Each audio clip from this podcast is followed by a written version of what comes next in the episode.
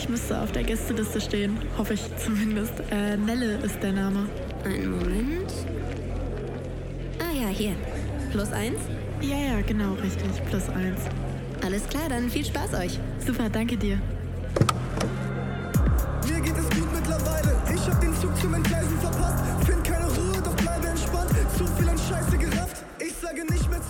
Herzlich willkommen zurück bei Auf Gästeliste. Mein Name ist Nelle und ihr habt gerade im Intro meinen laut Spotify-Jahresrückblick am häufigsten gespielten Song gehört.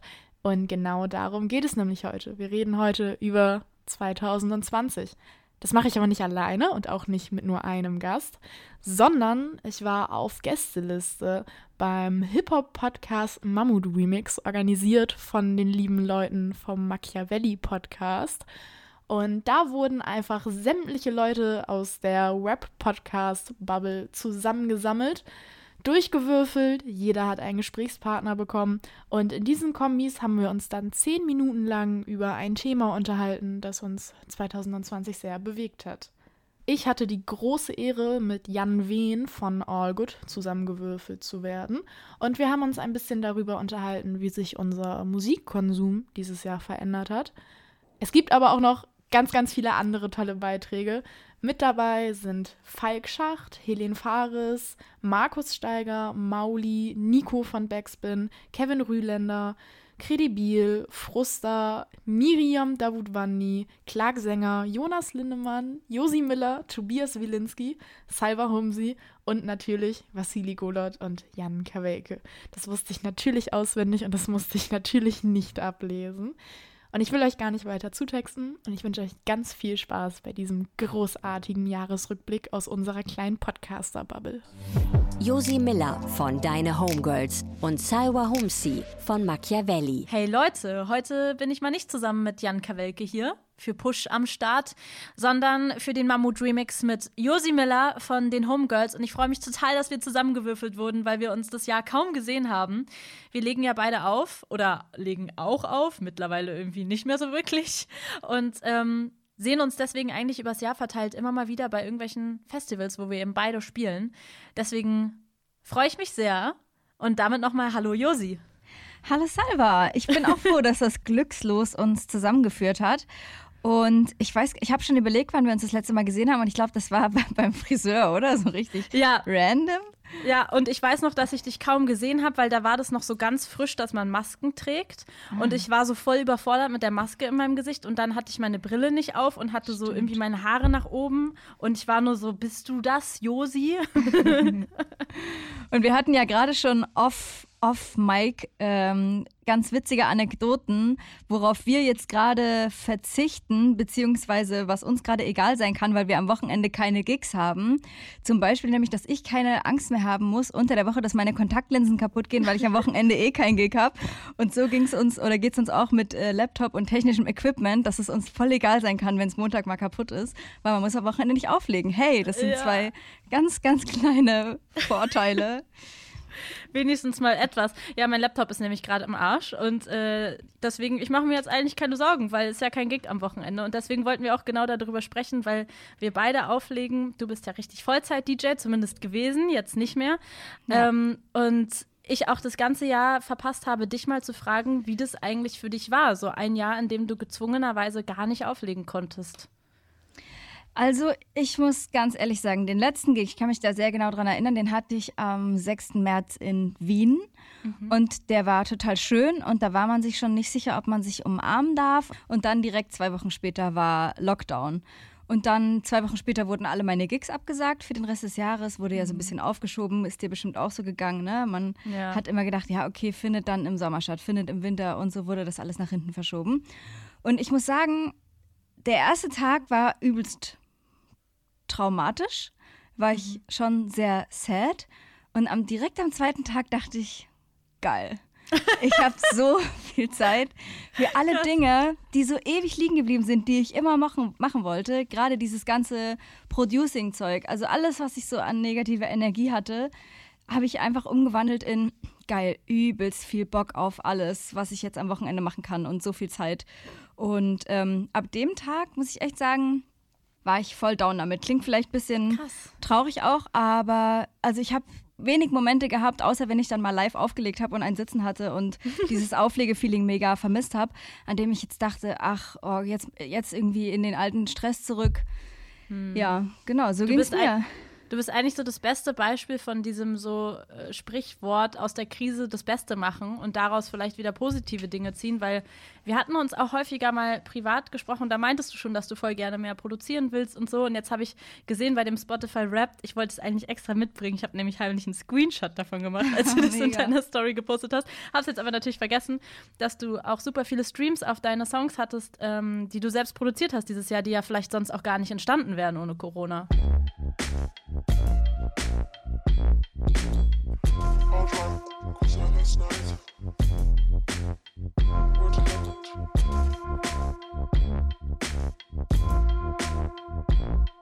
Auf jeden Fall, die wären äh, auf gar keinen Fall entstanden. Ich hatte einen Track rausgebracht, weil mein Freund gesagt hatte, ich höre auf mit Rauchen und er war echt äh, Hardcore-Raucher, wenn ich äh, endlich mal so einen scheiß Beat fertig mache. Das habe ich dann gemacht und das war dann so der Startschuss ähm, und das war aber noch vor Corona, dann hatte ich wieder ewig keine Zeit, irgendwas zu machen und dann dachte ich, ja, jetzt äh, nutze ich die Möglichkeit. Aber wie ging es dir denn damit? Boah, ähm, ich glaube ein bisschen ähnlich wie dir. Also ich hatte so Hochs und Tiefs. Mir ging es am schlechtesten während der Zeit, wo Splash ist, tatsächlich. Oh ja, das Ähm, fühle ich aber. Da hatte ich auch so richtig, also da ging es mir wirklich so mental schlecht. Ich hatte wie so ein Liebeskummer, hat sich das angefühlt, weil ich, ich konnte, ich war wie so ein naives, trotziges Kind und war so, ich sehe das nicht ein, warum kann das jetzt nicht stattfinden? Also natürlich auf einer Vernunftsebene konnte ich es verstehen und ich halte es auch für vernünftig und richtig, darum ging es gar nicht, sondern so, ich war so, ich wusste einfach nicht, wie ich mich jetzt damit abfinden soll. Und ähm, das fiel mir sehr schwer, aber ich glaube, ab dem Zeitpunkt, wo das überwunden war, weil ich ja eh, ich hatte immer nur so ein, zwei Gigs im Monat, weil mehr hätte ich gar nicht geschafft mit dem ganzen Moderieren nebenbei. Deswegen konnte ich mich schnell daran gewöhnen, dass das fehlt. Aber so die Festivalsaison, gerade Splash, war nochmal sehr, sehr schwierig. Ein Sommer ohne auf Konzerte und Festivals gehen. Und ich glaube, dann, wo so das Schlimmste überwunden war quasi, jetzt bin ich an einem Punkt, wo ich mir gar nicht mehr vorstellen kann, wie das sein wird, wenn es wieder zurück ist. Ich kann es mir nicht vorstellen. Ich weiß nicht, würde mich auch interessieren, wie es dir da geht. Ich habe ja noch eine DJ-Show auf Cosmo. Ähm, und ich muss da einmal im Monat, was heißt ich muss, ich darf einmal im Monat auflegen quasi oder so, ähm, zumindest meine Lieblingssongs mixen. Und ich merke, dass es mir so schwer fällt, gerade auf diese Art und Weise Musik zu hören, weil, weil mir so die Inspiration fehlt. Ich denke mir so, warum? So. Ja. Hinter mir steht gerade mein, stehen meine CDJs, mein Setup. Ich, ich, dieses ist eingestaubt. Ich sehe keinen Grund, warum ich mich da gerade hinstellen soll. Ich kann das auf jeden Fall total nachvollziehen, was du sagst mit diesem, mit dem Splash und so. Was sind denn die Sachen, die du nicht am Auflegen vermisst? Die ich nicht am Auflegen vermisse. Oh, der ganze Reisestress immer und immer dieses so, du weißt halt so, du hast nicht wirklich ein privates Wochenende, ne, sondern dein, dein Wochenende ist halt belegt mit, ähm, da ist ein Gig und das sind auch nicht immer geile Gigs, sondern man kann auch mal Pech haben. Ähm, ja, und ich glaube, bei dir ist es wahrscheinlich noch mal 10.000 Mal intensiver gewesen, oder? Ja, also ich weiß gar nicht, so viel mehr war ich vielleicht auch nicht unterwegs, halt vielleicht zweimal mehr im Monat. Aber ich hatte schon auch Phasen, wo mich die Reisen total fertig gemacht haben. Wir hatten ja auch mal eine Reise zusammen, wo ich so den Mörder-Migräneanfall hatte und wo der Zug stecken geblieben ist über drei, vier Stunden und ich meinen Gig auch verpasst habe äh, um eine Dreiviertelstunde oder so. Und da, das muss ich sagen, das vermisse ich auch nicht. Reisen an sich schon, aber ich vermisse auch nicht, nachts alleine in, in einem Dorfclub anzukommen, wo ich niemanden kenne, wo ich das Publikum nicht kenne und das DJ-Pult vielleicht nicht geil ist und ich habe irgendwie kein Management oder so, der sich da ein bisschen drum kümmern kann und man muss dann alles so alleine klären. Das sind auch so Sachen, die vermisse ich nicht. Was ich extrem vermisse, sind Hotels. Ja, ich auch. Aber nur, wenn man Glück hat und die guten Hotels bekommt, weil Blond hatten da, die Band Blond hatte dieses Jahr mal so eine geile Hotel-Story gemacht auf Instagram, wo sie quasi so die Hotels, in die die immer gebucht werden. Kennst du diese Hotels, wo du keine Chipcard hast, sondern Schlüssel? Das sind die nicht guten Hotels. Ja, aber das, das mit dem, ähm, was du, was du gerade gesagt hast, mit dem nachts dann im Club äh, da alleine ankommen und irgendwie ist alles nur so halb geil und man muss ja aber trotzdem gute Laune haben, weil man, weil man weiß ja, da kommen Leute und die haben sich vielleicht die ganze Woche auf diesen Abend gefreut und man will, man kann, es geht jetzt gerade nicht um einen selbst, so quasi. Ähm, d- das sind so, glaube ich, die unglamourösen Momente dieses Jobs, wo Leute so denken, boah, DJ sein ist doch bestimmt voll geil, so die ganze Zeit auf Partys, so nein, man ist halt einfach voll viel alleine unterwegs und voll häufig Ja. ist es halt, ja, ja, einfach nicht so glamourös, wie man sich vorstellt. Aber ähm, wie, wie hast du das eigentlich bei deinen äh, anderen DJ-Kollegen und Kolleginnen mitbekommen, die wirklich noch mal mehr auflegen und noch mal mehr darauf angewiesen sind, wie die damit klargekommen sind?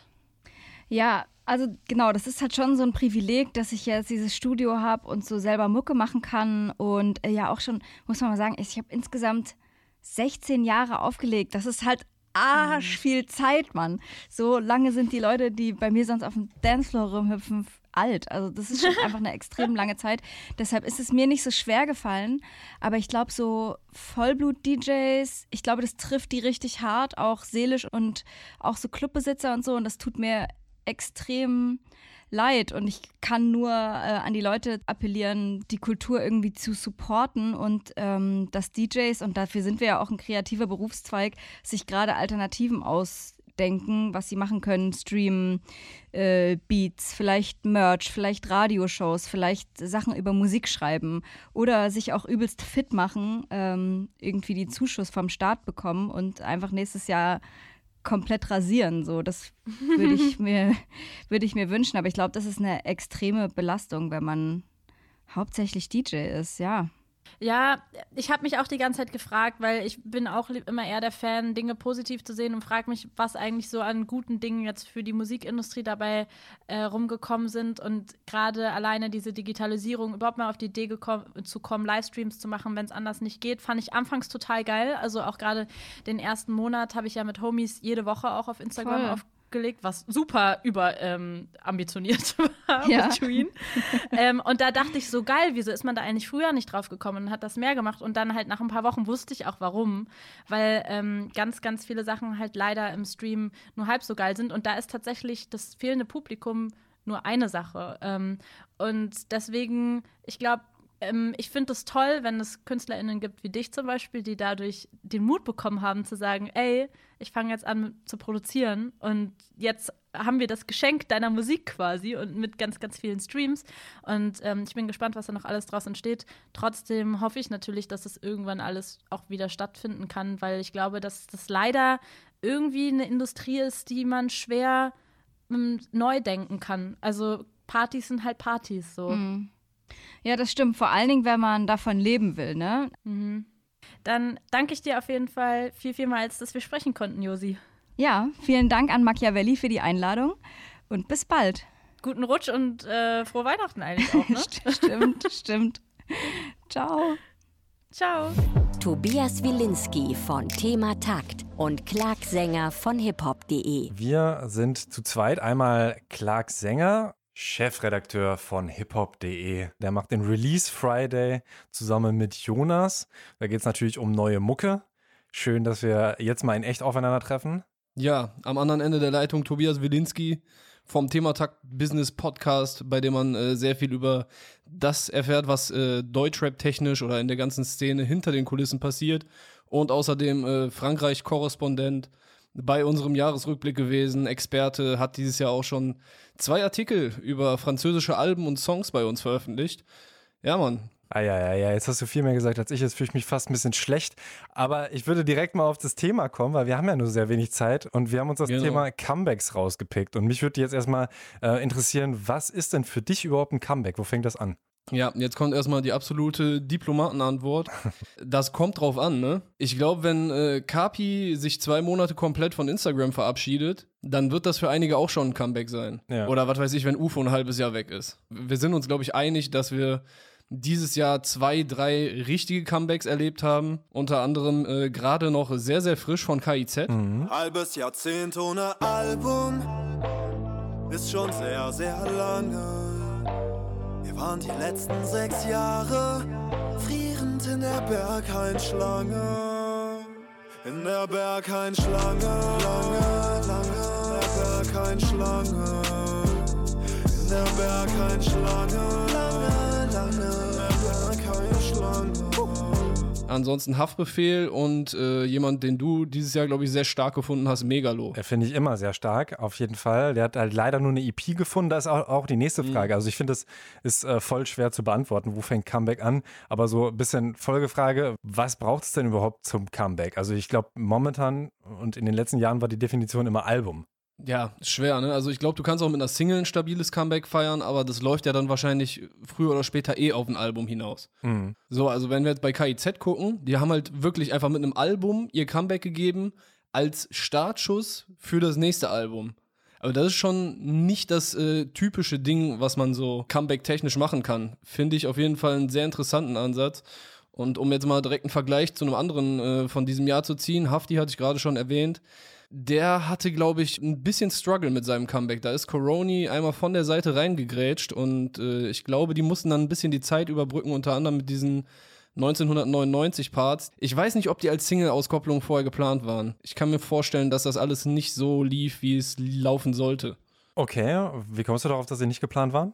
Boah, ich weiß nicht. Äh, nenn es äh, Deutschrap-journalistische Intuition oder so. Okay. Womit ist er genau zurückgekommen? Es gab Boulogne, das Video. Bianco Ballern. Okay, check. Respektloses Verhalten kann dir auf der Straße deine scheiß Knochen kosten. Wir leben, was wir reden, unser Verständnis von Hip-Hop, du Fotze. Mach das für die Jugos, Bratis, Schiptars aus dem Kosovo. Kurden, Türken, Afghis, Dadas, Maghrebs aus Marokko. und ich glaube Rücken an der Wand. Und dann kamen die drei 1999 Parts, als gerade der Lockdown war. Und äh, die wurden halt so nur mit so Visualizern rausgebracht auf YouTube. Ah, Da hatte ich das Gefühl, dass das alles anders geplant war. Und kann mir vorstellen, dass das ein bisschen den Promoplan so äh, gecrashed hat. Äh, was es auf jeden Fall für ein Comeback hinhaut, ist, sind, glaube ich, mehrere Jahre Abstinenz. Ich habe es jetzt mal für mich so festgelegt, wenn du von deinem eigenen äh, Release-Rhythmus klar abweichst. Weißt du, KIZ haben so alle zwei, drei Jahre früher ihre Alben gebracht und seit dem letzten Album sind über fünf Jahre vergangen. Als Hurra, die Welt geht unter rauskam, da war Barack Obama noch US-Präsident und Donald Trumps Ambitionen waren ein Witz, über den wir gerne noch weitere Jahre gelacht hätten. das stimmt. Raff und Bones hatten keinen Song zusammen und äh, die AfD saß, in keinem, saß nicht im Bundestag. Also das sind jetzt einfach nur mal so. War das nicht schon jetzt? Und vielleicht noch viel wichtiger, die Spotify-Nutzer waren damals nur ein Viertel, also weltweit gesehen, von dem, was es heute ist. Also die ganze Musikwelt und die Welt da drum hat sich einfach komplett geändert Mhm. seit 2015. Ja, das stimmt. Äh, auf jeden Fall interessant, auch gerade wenn man so zurückblickt. Das kommt einem auf jeden Fall schon viel länger vor. Ähm, aber ich finde auch alle Beispiele, also wir haben jetzt Megalo, Hafti und KIZ, die haben ja trotzdem, also die waren ja da. Tarek hat ein Soloalbum gemacht, die haben so ein Ding gemacht als VSK. Megalo hat mit BSMG Stimmt, ein Ding gemacht. Hafti hat ähm, The Cube rausgebracht und so weiter. Also ist auch immer, oder ne, auch die Frage da wieder, ne, klar, die großen Projekte, auch die großen Solo-Projekte vor allem, also KIZ natürlich nicht Solo-Solo, aber in dieser Form nochmal und vor allem so wie früher.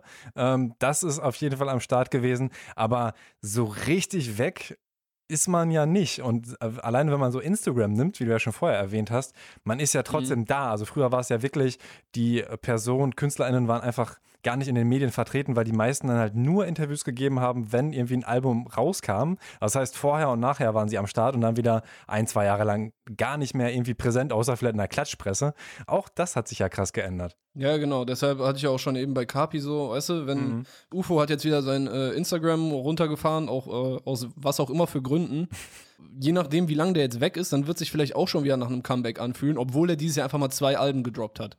Ja, ich habe auch noch mal geguckt, also gerade so die, die Spitzen-KünstlerInnen, so Kapi und Drake, die bringen eigentlich wirklich jeden Monat ein Ding raus. Also das hat jetzt weniger was mit dem Comeback-Ding, wie es mal war, zu tun, aber erst auch die Frage, wird es das überhaupt noch so geben? Weil ich glaube, immer mehr Leute haben halt vor allem irgendwie, irgendwie Angst, vergessen zu werden oder eben auch, dass sie ähm, so wirtschaftliche Ängste haben und auch noch ein, ein weiterer Punkt, was irgendwie so da reinspielt, dass Musik immer permanenter wird, ist halt, dass äh, sie auch gerade jetzt in so einer Zeit wie Corona viel mehr Zeit haben, um Musik zu machen. Ne? So live und sowas fällt ja weg. Das heißt, dir bleibt fast gar nichts anderes übrig.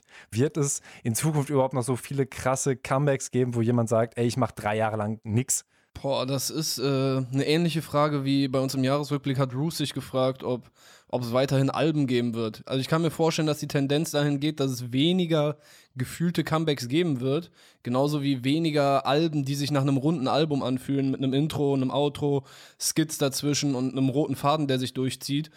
Aber ich glaube, dass die, die Künstler, Künstler oder Künstler, Künstlerinnen, die halt sich wirklich so den Kopf ficken für ihre äh, Werke, dass die wahrscheinlich auch sich dann nochmal vielleicht eins, zwei, drei Jahre Zeit nehmen werden für ein Album. Wobei drei Jahre aktuell schon echt viel sind. Ich meine, Motrip hatte sein letztes Album vor dem Ali As äh, Collabo-Album 2015 und ich glaube, der hat schon hart gestruggelt, auch dann damit zurückzukommen mit einem neuen Style und mit einem Collabo-Album was von den Leuten nicht durchweg positiv aufgenommen wurde, weißt du? Also es kann sich schon, die Zielgruppe kann sich krass verändern. Also du kannst auch deine Zielgruppe, glaube ich, so ein bisschen verlieren. Deshalb musst du bei einem Comeback auch zusehen, wie du wieder einen gewissen Hype äh, kreiert kriegst oder wie du deine Leute wieder einsammelst. Das haben, glaube ich, KIZ dieses Jahr sehr gut hinbekommen, dadurch, dass sie halt einfach direkt ein ganzes Album hingelegt haben und quasi du konntest dir was rauspicken. Also jeder langjährige KIZ-Fan wird auf äh, dem Album, dessen Titel ich jetzt gerade nicht ganz zusammenkriege, was für sich finden. Und das Geheimnis der unbeglichenen Bordellrechnung. Ja. Ich äh, sehe es auch ähnlich wie bei Hafti eigentlich. Ähm, auch bei Megalo ist es auch nicht so ganz anders als früher. Also es ist schon so roter Faden zur Karriere. Ich könnte mir auch vorstellen, dass man, dass es so ein bisschen eine Angst davor ist, gerade umso größer die Erwartungen sind. Ne? Also bei Dr. Mhm. Dre war ja vor, vor Ewigkeiten, ist glaube ich immer noch nicht rausgekommen, dieses Detox. Also da habe ich immer Juice gelesen und da war halt immer vom Detox-Album die Rede, immer von Busta Rhymes, wann kommt sein nächstes Album, was so krass gehypt wurde. Ich denke mal, dass umso größer die Erwartungen sind, umso mehr macht es sich auch fertig, umso eher ziehst du vielleicht nochmal zurück, umso schwieriger wird es dann auch und äh, ich glaube, dadurch entsteht es dann oder entstand es, aber ist halt echt die Frage, wie es in Zukunft weitergeht. Ne? Ob die Leute, ähm, auch gerade weil Musik, finde ich, so zu so einem Konsumgut mehr geworden ist, viel zeitgeistiger, ist viel eher so Song-fokussierter, wie du ja auch sagst, im Mhm. ähm, Release Friday guckt ihr vor allem auch auf Songs und weniger auf Alben. Und ich denke mal, dass äh, die Alben jetzt nicht unbedingt aussterben. Also gerade wenn man so Kapi oder ähm, Drake sich anguckt, die bringen halt immer einen Song raus, jeden Monat ungefähr, aber die bringen halt auch immer jedes Jahr ein Album raus oder mindestens ein Album. Also da habe ich auch gedacht, so vor ein paar Jahren hätte ich auch gedacht, dass es weniger sein würde, aber so für in fünf oder zehn Jahren gerechnet, ich glaube, Album ist immer noch ein oder, oder Projekt oder EP, die haben ja auch dann irgendwie Mixtape und wie die das alles benennen, das ist ja eh immer so ein bisschen schwammig, aber dass so ein größeres Projekt mit mehreren Songs in Zukunft auch noch existieren wird, glaube ich schon. Ja, mit Sicherheit. Also in irgendeiner Form schon. Also man sieht ja heute schon, das sind dann teilweise eher, ich meine, Drake war der Erste, der sein Album so als Playlist gelabelt hat. Ich glaube, da ging es um, ich glaube, es war More Life. More Life, ja. Und das siehst du halt heute auch schon bei, bei vielen Deutschrap-Künstlern zum Beispiel. Also jetzt gar nicht äh, böse gemeint, aber so ein Luciano-Album ist für mich eher eine Playlist mit, weißt du, da kommt ein Hit nach dem anderen, alles fett produziert. Aber so einen wirklich roten Faden sehe ich dann da eher weniger drin, wobei es in den Videos äh, da quasi so ein bisschen eine Kohärenz reingebracht wurde, weil das alles eine ähnliche Optik hatte und äh, so eine stilistische Ausrichtung. Aber das ist schon eher eine Playlist als ein Album, in meinen Augen so.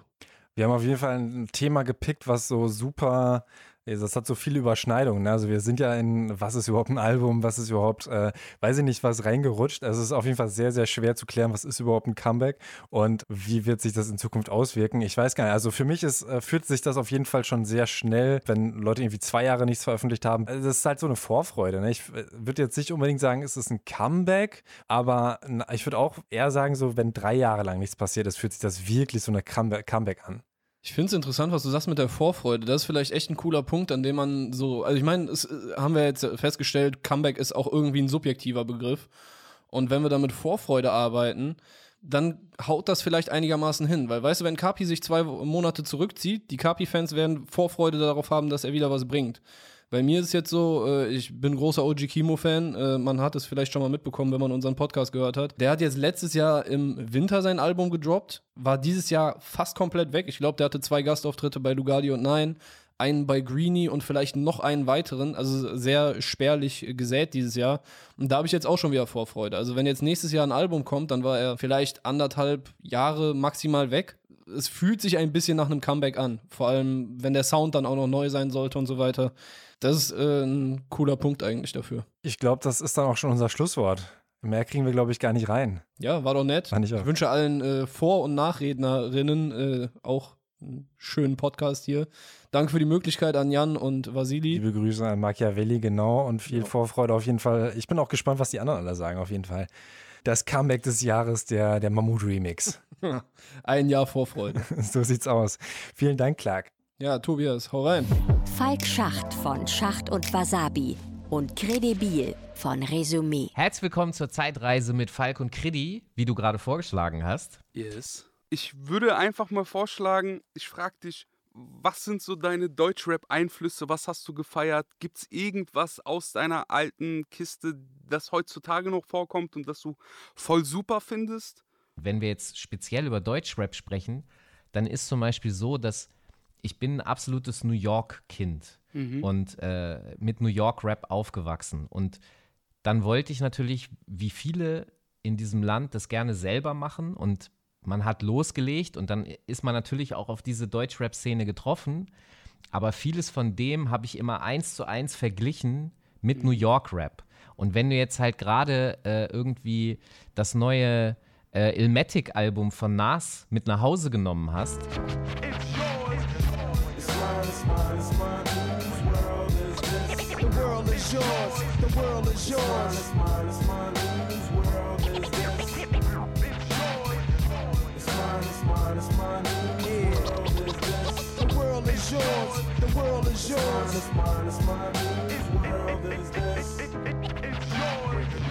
Und parallel hörst du dann äh, irgendwie den neuesten Deutschrap-Release. Und es, es geht nicht überein, dann muss ich sagen, du hast es dir angehört, aber ich konnte das nicht gleichwertig setzen. Und das hat sich für mich dann doch verändert 20 Jahre später, dass ich sagen kann, ey, die, der, der frühe Deutschrap, der, den ich gehört habe, den ich wahrgenommen habe, aber der mir nicht gut genug war im Gegensatz zum East Coast Rap, für den habe ich jetzt diese Wertschätzung. Ähm, das heißt, der ganze Deutschrap der Frühphase, wo auch so ungelenk gerappt wird und so, weil das ist ja sowas wie Grundlagenforschung gewesen. Das musste ja erst trainiert werden, weil man gar nicht wusste, wie macht man das, wie baut man Beats, wie float man geil und so, ähm, weil es diese Tradition einfach nicht gab. Ähm, dafür habe ich Wertschätzung, weil ich halt, es ist wie so, weiß ich, aber das klingt jetzt vielleicht despektierlich, ich möchte das eigentlich nicht, dass das so rüberkommt, aber das ist so ein bisschen wie wenn du dir alte Kinderfotos von dir anguckst, wo du die falsche Frisur hast und du darüber lächelst, es aber trotzdem, du hast eine schöne Erinnerung daran. Und du, deswegen kannst du es trotzdem hören. Und deswegen ähm, habe ich sozusagen Wertschätzung für alles aus Deutschrap, also auch für das, was ich theoretisch eigentlich nicht so geil finde. Äh, und natürlich gibt es die Sachen, die ich bis heute äh, gerne pumpe, von Stiebers, massive Töne, Beginner, also da das, das, das Beste vom Besten, auf das man sich sowieso über die Jahre geeinigt hat, Dendemann, äh, ja, das, das ist alles, alles geil. Weißt du, was ich habe? Ich habe voll oft das, ähm, also jetzt so nach ein paar Jahren Deutschrap gucken und machen und fühlen und Teil sein von Hip-Hop, habe ich so das Gefühl, okay, wenn mir beispielsweise der Künstler, den ich vor vielen Jahren gefeiert habe, das nicht mehr gibt, was ich von ihm brauche, dann suche ich nach einem Ersatz von einem jüngeren Rapper und vergleiche ihn auch gerne damit. Und meine Generation hatte schon den- Vorteil, dass wir quasi schon ältere Rapper hatten und bei denen wir gucken konnten. Und die hatten vielleicht ihre, ihre, ihre Einflüsse außerhalb, aber ich bin mir ziemlich sicher, dass die 187 oder ein Bowser von Sido viel abgeguckt haben in seiner super intelligenten Drogenopfer. Äh, äh, ja, ohne Scheiß. Ich habe so das Gefühl, die gucken sich einiges ab und auch die Provokation, die ein Bushido mit sich gebracht hat, finde ich heute bei Samra oder bei anderen Rappern, die so, die verstanden haben, okay, es gibt eine Zuhörerschaft und es gibt einen bestimmten Werdegang von Deutschrap, den kann man sich angucken und mit den sich auch Eigenschaften rausziehen, weil die Kids das nicht auf dem Schirm haben und es immer wieder neue Hip-Hop-Hörer gibt. So. Das ist schon sehr Voll. interessant, wie hier die, der Staffellauf betrieben wird. Auf jeden Fall. Also ich, ich sehe das zum Beispiel in Shindy. Shindy äh, bringt ja sehr viele, jetzt vielleicht dann nicht zwingend so viele Deutschrap-Einflüsse, aber äh, du siehst sehr viel bei ihm Bad Boy-Einflüsse. Ähm, auch, auch die Videos, auch die Kleidung, die er trägt und so, auch den Sound, den er fährt. Dr. Dre hört man da ja für mich, also für mich hört man das daraus. Bad Moms J zum Beispiel, ganz offensichtlich äh, äh, findet sie auch Missy Elliott geil, aber auch hier wieder die Videos, also ich bin sehr an diese Hype Williams Nullerjahre Ästhetik, äh, die da sozusagen zurückkommt und äh, zum Beispiel ein Rapper wie du, ähm, da sehe ich auch solche Sachen. Wenn du, du hast zum Beispiel vor, boah, lass mich jetzt nicht schwindeln, aber vor ein paar Jahren hast du äh, Nautilus geflippt von Bob James. Mhm.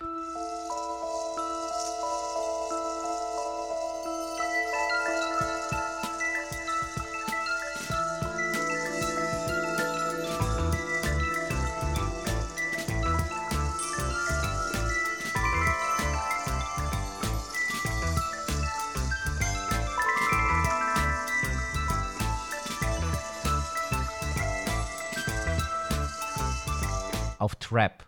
Ja. So, und das ist halt, das ist so ein krasser Breakbeat-Klassiker, der in den 70er Jahren auf den Blockpartys in New York halt schon gespielt wurde. Und schon bekannt Und war. genau, und der die ganze Zeit, also seit über, seit, ja, seit fast 50 Jahren, also 73 ist es ja losgegangen, ja, seit fast 50 Jahren wird dieser Sample immer wieder benutzt von Hip-Hopern.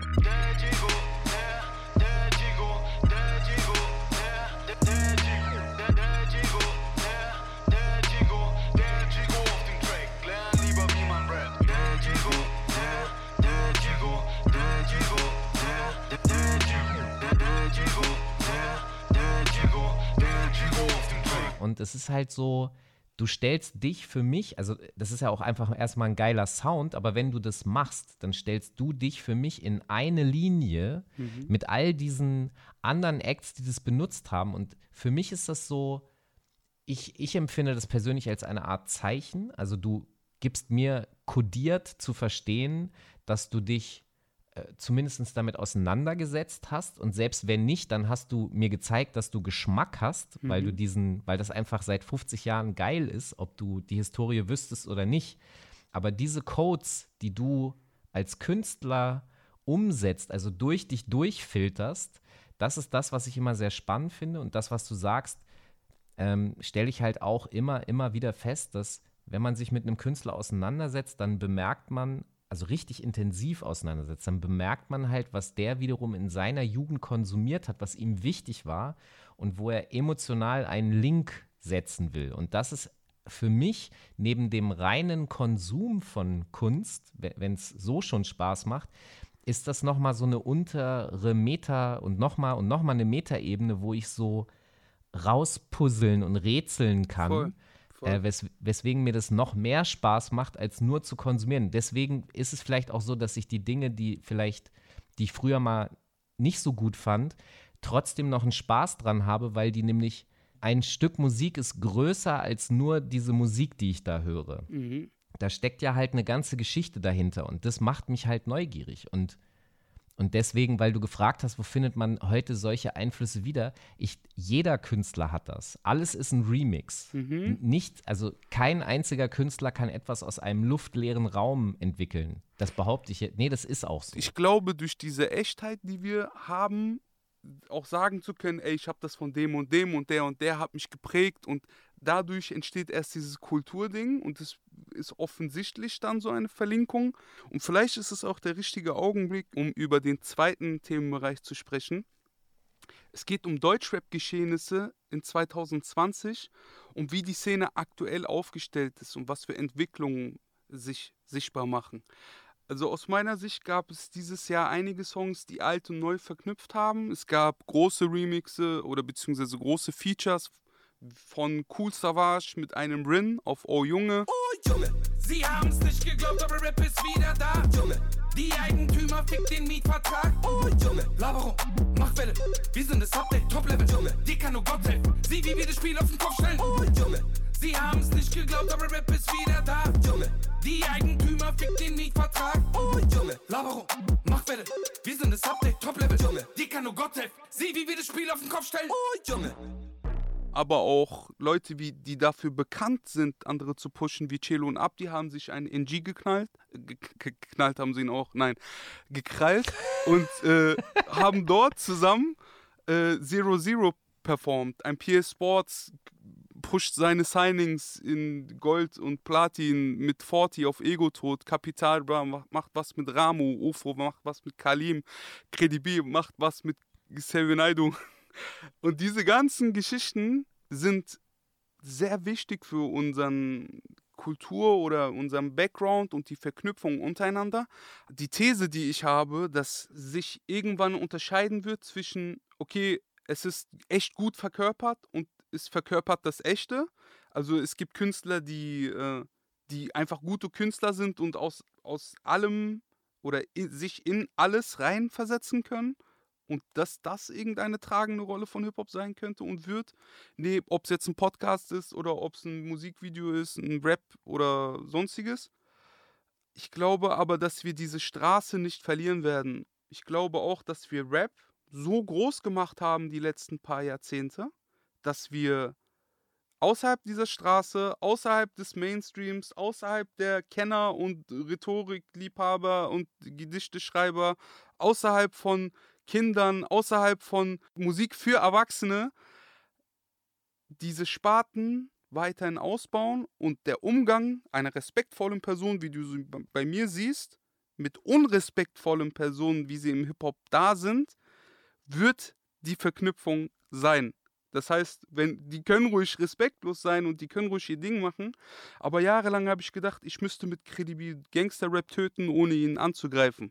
Aber heute weiß ich, dass ich das auf jeden Fall auf musikalischer Ebene austragen kann und werde und ich bin da nicht alleine. Es gibt jede Menge Künstler, die auf derselben Seite ackern, ob es jetzt zuletzt ein PA Sports oder ein OG Kimo mit seinem Album. Es gibt jede Menge Beispiele von Rap, der echt ist, aber auch eine Tiefe mit sich bringt und somit aus seiner Schublade herauskommt, weil dass ich quasi mit Tattoos und schwarzen Haaren als Gangster-Rapper zähle, da muss ich nicht mal mein Maul aufmachen. Das wissen die schon, bevor ich rappe. Und aus der Schublade sind dieses Jahr unter anderem auch Leute wie Kalim gekommen mit dem Song Baby, der so einen Gangsterlauf-Song gemacht hat, Kapital Bra mit Einsam an der Spitze, wo er diese Kehrseite des Daseins mal wirklich und voller Abstinenz gerappt hat. Äh, wir haben auch Leute wie die SLS, Hassan K., Gringo, die machen sehr, sehr detailgetreuen Straßenrap mit Inhalten, die, die davor nicht da waren, aber auch ein Cashmo, der einen sozialkritischen Song verpackt, wo ich mir denke, ich verstehe das Problem eines Gangsters aus dem Viertel, der deutschen Hintergrund hat und dort Mobbing oder äh, Diskriminierung, wie es genannt wurde, erfahren hat diese ganzen Schubladen, aus der wir uns rausentwickeln, ist, glaube ich, das, wo die Party hingehen könnte. Ja, wir sind auf der Party, wir sind der Mainstream, wir sind das, was alle denken zu sein und wir wollten Geld und jetzt haben wir Geld und wir haben den Spotlight und das Gefühl währenddessen, wie wir uns fühlen, wird entscheiden, wie wir mit anderen umgehen. Und wenn wir echt sind und zwar nicht vor der Haustür wegdrücken wie Paschanem, sind wir immer noch realer als der krasseste Gangster, den wir vorgeben zu sein, nur um in einem Battle den Gegenüber zu unterdrücken. Das heißt, die Competition untereinander wird mit echten Karten gespielt und auf einmal geht es gar nicht mehr darum, wer der härteste Gangster ist oder wer die, den krassesten Rücken hat oder die größte Social Media äh, äh, oder Geld auf dem Konto oder den größten Vorschuss, sondern es geht wieder um Werte. Und diese Kultur ist dafür da, dass sie sich spaltet und rauskristallisiert und weiterentwickelt und ich kann es nur klar und deutlich sagen, diejenigen, die nicht auf der richtigen Seite stehen, werden die kurzen oder beziehungsweise die kürzeren Karten ziehen, so die kürzeren äh, Losstängel. Das finde ich auf jeden Fall faszinierend. Ich, äh, ich wünsche mir, dass deine äh, These auf jeden Fall Realität wird. Wenn man jetzt mal diesen Straßenaspekt ganz wegpackt und einfach nur aus künstlerischer Sicht guckt und sagt, okay, was bringt das jetzt eigentlich der Hip-Hop-Kunst, dann wäre das ja auf jeden Fall auch spannend, wenn neue Themen, du hast gerade eben gesagt, wenn man mit neuen Themen kommt, die vorher im Rap noch nicht verarbeitet wurden, ähm, dann wird man ja neue Musik auch bekommen und neue, neue Inhalte. Und da bin ich sehr gespannt, was da kommt. Es wird gut und es wird eine große Bewegung. Es geht an alle Hip-Hop-Heads, die wirklich äh, Ahnung von Hip-Hop haben und äh, die Wertigkeiten wieder neu verteilen. Bin ich mir fast sicher. Weil auf jeden großen Erfolg, ich meine, wir haben teilweise mehr Streams bei Künstlern als Personen in Städten. Das große Ganze wird demnächst gelöst. Nicht vielleicht von uns oder vielleicht nicht von dir oder von mir, aber ich bin mir sicher, dass da einige Instanzen dran sind. Und dann werden wir Realness nochmal neu definieren. Und dann werden wir gucken, wer warum echt ist oder wer es sehr, sehr gut verkörpern kann. Es gibt, ähm, es gibt noch Hoffnung und ich freue mich darauf, dass wir nach 2020 alle ein bisschen achtsamer sind, alle ein bisschen mehr ähm, miteinander reden wollen, miteinander vor allem das Zuhören davor, vor dem Reden. Und äh, ja, ich bin froh, dass ich mit Credibil einen Teil dazu beitragen darf. Ey, das kann ich einfach nur unterschreiben, 100 Prozent, was du gesagt hast. Yay! Kevin Rühländer von Backspin und Mauli von Die Wundersame Rap-Woche. Hi Kevin erstmal. Hey Mauli. Ich glaube, es ist tatsächlich das erste Mal, dass wir uns so sehen über ein Display und auch über überhaupt. Ich meine, wir haben uns bestimmt schon mal irgendwo. Nee, gesehen. ich glaube nicht, ehrlich gesagt. Echt nicht? Nee, ich habe mich auch ein bisschen gefreut über die Auslosung, weil ich habe schon mal, ich habe in Vergangenheit so bestimmt so vier, fünf Mal die Nachricht bekommen, dass wir beide uns in unseren jeweiligen Podcasts sehr ähnlich klingen sollen. Ah, krass. Und dass das so mein Fuck äh, sei dann für so Menschen, wenn wir uns miteinander unterhalten würden. ja, wahrscheinlich. Bisschen wie der Blond-Podcast, wo man nicht ganz weiß, welche Schwester gerade spricht. ja. Übrigens, bestes Konzept, einfach irgendwelche fremden Stories erzählen die ganze Zeit. Ich liebe das, ne? Das ist wirklich. Also, ich, jetzt ärgere ich mich ein bisschen, dass wir nicht den Blond-Podcast als Thema für unseren Podcast jetzt hier genommen haben. Wir haben Scheiße, wir hätten zehn Minuten einfach über Blond reden Mann, das wäre sollen. so, das wär so schlau gewesen. Aber wir haben tatsächlich uns äh, Geschäftsfelder rausgesucht, die sich äh, Rapper erschlossen haben. Nicht nur wegen Corona, aber wahrscheinlich auch verstärkt durch Corona, dadurch, dass ne, eine Menge andere Mhm. Einnahmen wegfallen. Sind Rapper kreativ geworden und haben. Ich meine, glaube ich, so die äh, prominentesten Sachen hat jeder mitbekommen, dass äh, Qatar gesagt hat, ey, nach dem Lockdown gibt es den Haval-Grill dann in echt, in physisch und ohne viel reden und hä, Leute, wisst ihr noch? Aber es sind auch, ich bin auch Aber generell so Lebensmittel als so als Geschäftszweig zu haben, finde ich richtig wild. Voll. Also ich fand den, den, den witzigsten da, fand ich, glaube ich, den Young Huren Ketchup. Einfach weil es auch, weil er auch so, glaube ich, alles verkaufen könnte. Und es gibt so diese Young Huren, die sagen, ja Mann, das ist so geil random, genau. Gib mir den Young Huren äh, Duftbaum oder so. Aber Ketchup ist schon auch, und vor allem dann nur in diesen kleinen Portionen, die du so am, am Imbiss bekommst. Das zu verkaufen ist irgendwie eine geniale Geschichte gewesen. Also die mei ich habe jetzt extra ein bisschen rumrecherchiert. Die meisten davon habe ich mitbekommen. Ich bin tatsächlich auf ein paar Sachen gestoßen, die ich null auf dem Schirm hatte. Ey, da bin ich richtig gespannt, weil ich, ich würde jetzt so einfach mal tippen, dass du viel mehr so mitbekommen hast als ich. Ich war gestern aber auch richtig erstaunt teilweise beim, beim Recherchieren. Ich habe mir auch so dann natürlich Reaction-Videos auf YouTube angeguckt und so weiter. Oh wie mein Gott. Produkte ankommen. Ja. Und wa- was war, also gibt es ein Reaction-Video, was dich überzeugt hat, ein Produkt zu kaufen? Es, es überzeugt mich nicht, ein Produkt zu kaufen, aber ich war gestern 20 Minuten ganz gefesselt dabei, wie Beast Kitchen den AZ-Döner zubereitet hat. Oh wow. Und äh, mit seinem Kameramann darüber philosophiert hat, ob es jetzt Chicken oder Beef doch ist am Ende. Die Nummer eins. Aber also es hat mein Hunger jetzt nicht geweckt, sagen wir mal so. Ich habe nur herausgehört, mit dem Brot sei man nicht zufrieden. Es ist zu groß. ja, Es das, ist einfach das ein großes Brotleib. Tatsächlich. Aber ich, ich finde es eh irgendwie, also ich weiß nicht, Döner lebt jetzt nicht unbedingt von dem, oh mein Gott, ey, man muss da zum Stand gehen, weil da gibt es die Zutaten, die kriegst du sonst nirgendwo. Sondern es ist ja eher das, ey, du gehst hin, du hast das direkt in der Hand und du isst das. Ich glaube, würde ich jetzt, hätte ich jetzt zu Hause einen Dönerspieß, würde ich nicht jeden Tag Döner essen oder so. Und auch hätte ich das AZ-Dönerfleisch, das jetzt mega geil ähm, vormariniert ist oder so, würde ich nicht jetzt jeden Tag zu Hause das in die Pfanne hauen und mir so ein Brot aufmachen. Das ist irgendwie so die, die strangeste Geschichte. Aber was, was ganz geil war, was ich gefunden habe, ist der, ähm, der Drake-Duft. Und zwar nicht als Parfüm, so wie das Juju rausgebracht hat, ja, letzten Monat, sondern tatsächlich Duftkerzen. Echt? Der hat sich mit so einem Schweizer Unternehmen, Gi- Givaudan oder so, hingesetzt und hat einfach einen Duft entwickeln lassen, der seinem körpereigenen Geruch so nah wie möglich kommt. Und dann kannst du dir diese. Drake-Duftkerze zu Hause hinstellen und denkst du so, oh Gott, ja, man, so, so riecht der bestimmt. Und dann Wirklich? Das habe ich null mitbekommen. ich auch nicht. Wie gesagt, das war Aber- eine der Sachen, die ich nur durch. Äh, es so, gibt so einen Insider zwischen Steiger und mir, dass er so jede Woche mit irgendwas um die Ecke kommt und sagt: ähm, 18 Karat erschließt neuen Geschäftszweig. und so, ja. Und dann habe ich einfach genau diesen Satz eingegeben, Rapper erschließt neuen Geschäftszweig und original alle Rap-tastischen Hip-Hop.de-Artikel fangen so an, das ist immer die Headline, äh, AZ erschließt neuen Geschäftszweig, Capital Bra erschließt neuen Geschäftszweig, neben Rap und so, ja, schon, schon klar, neben Rap.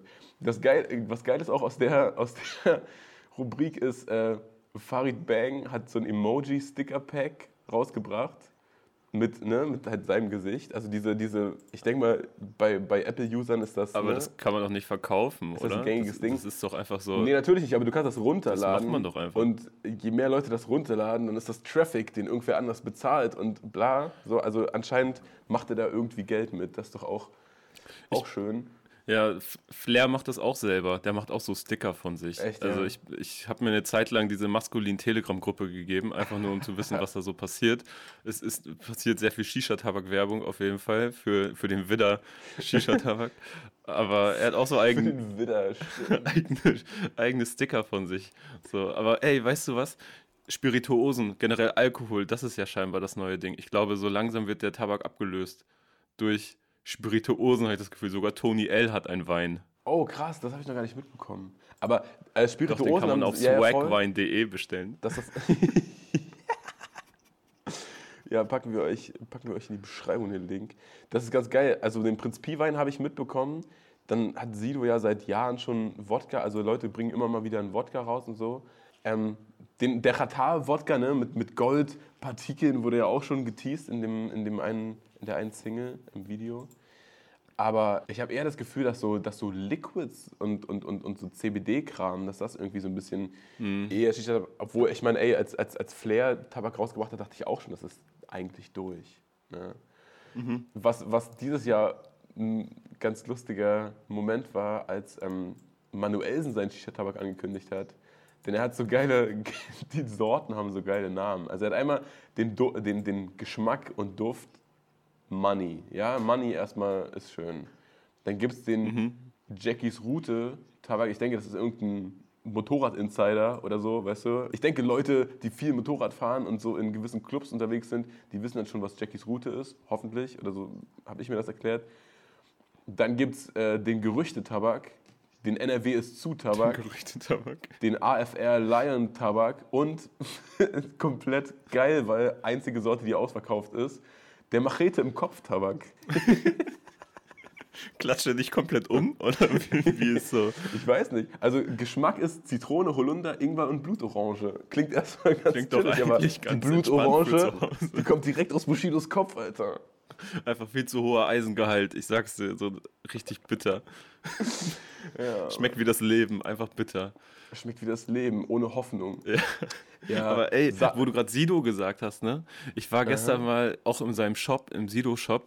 Ey, das ist Wahnsinn. Das sieht da mittlerweile aus wie so einem, in so einem 1-Euro-Shop.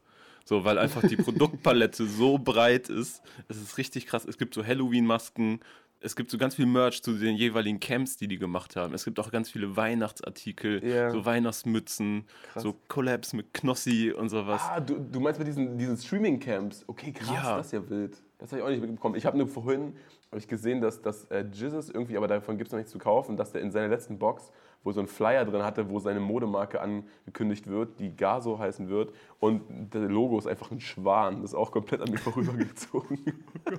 aber ist ganz geil eigentlich. Gibt's das? Gibt's, okay, Swarovski hat einen Schwan, aber ansonsten so für Klamotten hat er die Lücke, äh, Lücke gefunden. Und dann habe ich da auch gesehen, dass die halt so 187 Fußmatten und sowas haben. Also sowohl für die Wohnung als auch fürs Auto. Komplett, komplett Überdosis. Ey, aber was ist, was ist das Produkt, auf das du noch wartest? Oh. Mir ist aufgefallen bei dieser Recherche, dass ich von all diesen Produkten keins kenne, außer die Capital Bra Pizza. Die habe ich gegessen. Einmal. So, die wurde auch ganz, ganz krass, so mit per Expresslieferung und so Tiefkühlkisten und so weiter, wurde die mir geschickt. Oh wow. Ja.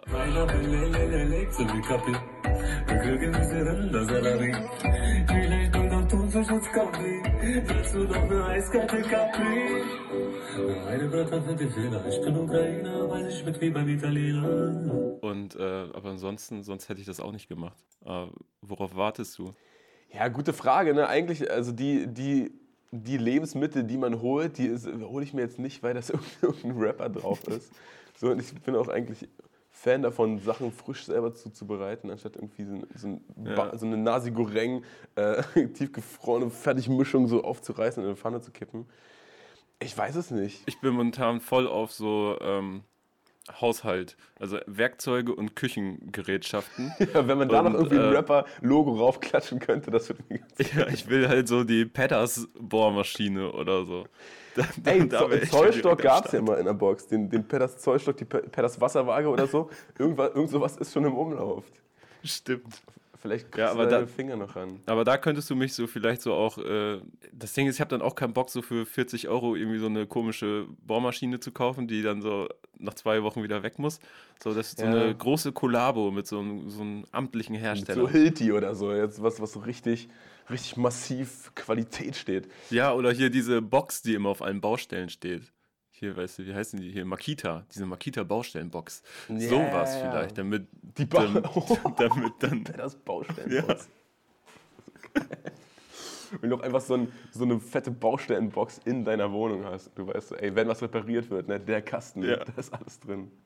Das ist schon ganz geil. Ich weiß nicht, ich, äh, ich fände es interessant, wenn, wenn Rapper so in Wasser machen, langsam, weißt du? Gibt's, ja- ist ja in, in Amerika vor, keine Ahnung, 10, 15 Jahren schon Ach so, mit dass dann 50. 50 Ja. Cent, Vitamin Water und P. Diddy Vitamin Water und so. Sowas, äh, sowas, was mir das Gefühl gibt, ja Mann, das ist gesund und ich supporte einen Rapper, den ich mag. Das wäre vielleicht was, womit man mich kriegen könnte. Ansonsten halt äh, die, die Baustellenbox von Pedders. Eine letzte Sache habe ich noch, die, die bisschen untergegangen ist. Und, ach so, neben dem Qatar äh, äh, Franchise übrigens, was auch mittlerweile online gegangen ist, hast du es mitbekommen? Man kann sich so eine, eine offizielle Lizenz von Qatar kaufen für, keine Ahnung, 25.000 und dann kannst du in deiner Stadt einen Haval-Grill aufmachen. Krass. Das ist halt der, ja, ein Meme wird ein Franchise.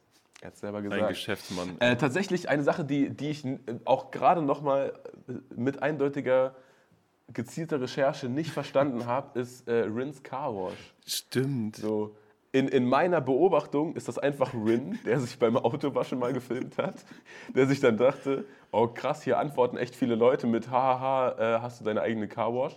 Ja, ich mache jetzt einfach mal einen Account auf. Dann äh, sage ich, ey Leute, bei 5K verrate ich euch meine Schuhgröße.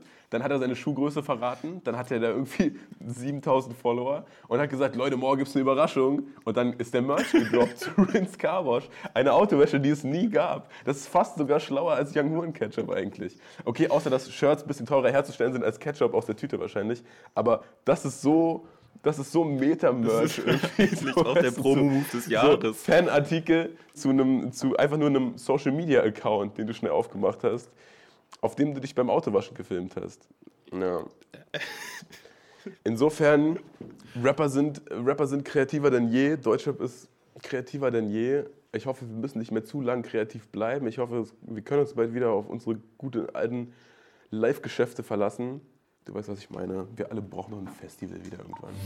Frustra von Resümee und Jonas Lindemann von hiphop.de. Was geht ab? Hier ist Jonas vom Release Friday Podcast von hiphop.de und ich begrüße Frustra an meiner Seite vom Resümee Podcast. Was geht? Äh, danke für die Einladung, dass wir bei dem Mammut Remix dabei sein können. Genau, schöne Grüße an Jan und Vassili an der Stelle. Yes, sir.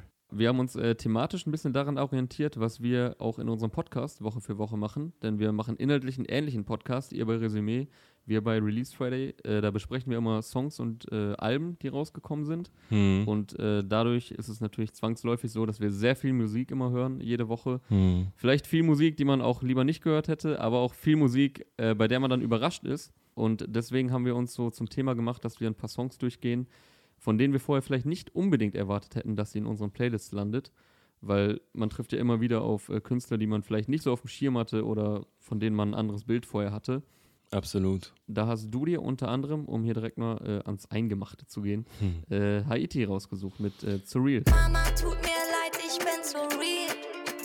Renn mein Träumen hinterher und schlaf nicht viel. Kann die Scheine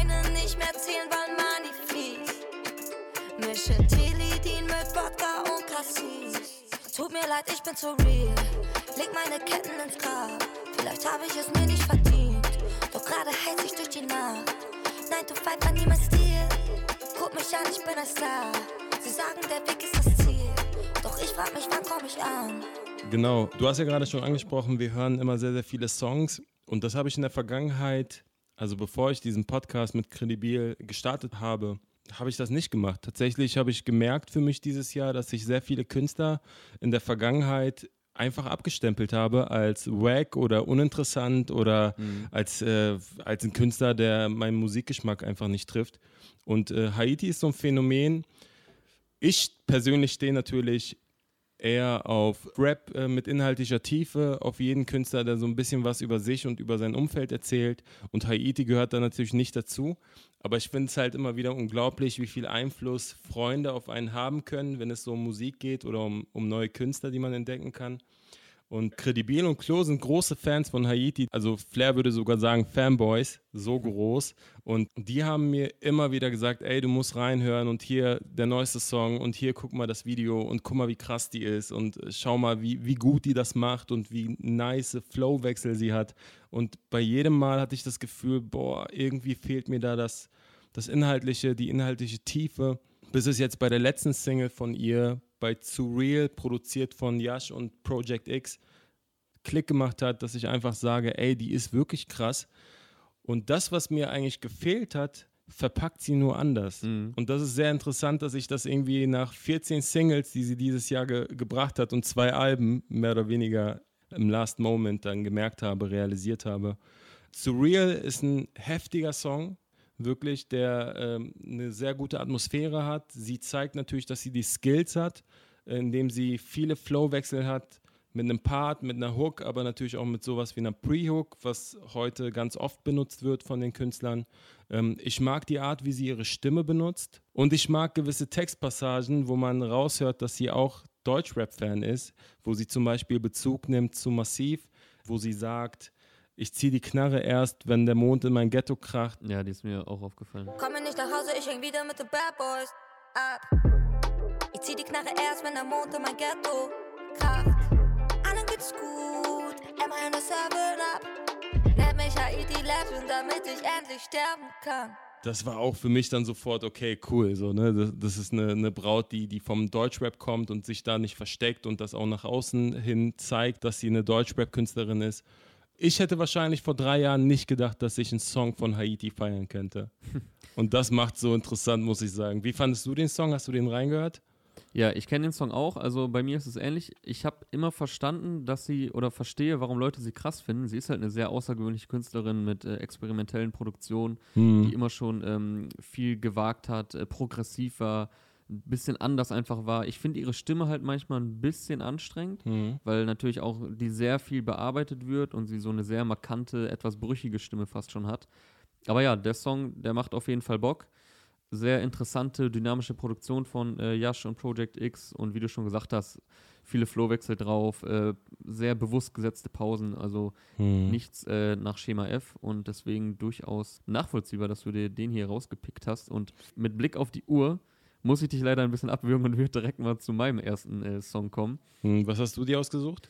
Das ist äh, Flasche Luft von BHZ. Trink ne Flasche Luft in der S-Bahn. Steigang mit den Brüdern und den Schwestern. Alles ist gut, hoffe, dass sich nichts verändert. Die Lungen auf Straße, aber wir sind keine Gangster. Trink ne Flasche Luft in der S-Bahn. Steigang mit den Brüdern und den Schwestern. Alles ist gut, hoffe, dass sich nichts verändert. Die Lungen auf Straße, aber wir sind keine Gangster. Ist jetzt nicht ein absoluter Geheimtipp, denn der Song war auch gut erfolgreich, hat bei Spotify fast 20 Millionen Aufrufe, bei YouTube über 3 Millionen, also auch einer der größten Hits der Jungs. Und äh, produziert ist das Ganze von Shirama. Da ist es bei mir ähnlich wie bei dir mit Haiti. Ich habe vorher und auch hinterher, muss ich gestehen, jetzt nie so viel BHZ gehört. Mhm. Ich würde sagen, die sind ja so eine der Vorreiter oder ersten Künstler, die so zur New Wave könnte man sie zuordnen, wenn man sie jetzt in eine Schublade einordnen möchte. Mhm. Das ist jetzt nicht immer so ganz mein Fall. Also mein äh, Kollege Clark kann so mit der New Wave-Generation, gerade was dieses Jahr viel aus Köln kam, so Lugardio 9, der kann da sehr viel mit anfangen, äh, generell mit Underground. Mhm. Aber der Song, der hat mich echt schnell gepackt. Ich weiß noch, der kam so während des ersten Lockdowns. Mhm. Und so in dem sehr, sehr schönen Video, was äh, Silk Rock dazu gedreht hat, äh, sieht man auch, wie die Jungs dann durch Berlin ziehen und halt einfach einen guten Abend haben. Sehr schön, entspannter Vibe, sehr relatable auch, wenn man noch so in, in dem Alter ungefähr ist. Hm. Äh, Gerade mit dem Video dazu und deswegen fand ich den sehr, sehr schön, hat einem so ein bisschen Sehnsuchtsgefühle gegeben und schließt jetzt auch so ein bisschen Kreis, weil jetzt, wo wir das aufnehmen, sind wir wieder im Lockdown Hm. und man ist, man ist jetzt wieder am gleichen Punkt Voll. und hofft einfach, äh, dass solche Abende in einigermaßen absehbarer Zukunft wieder möglich sind. Hm. Deswegen äh, Flasche Luft von BAZ.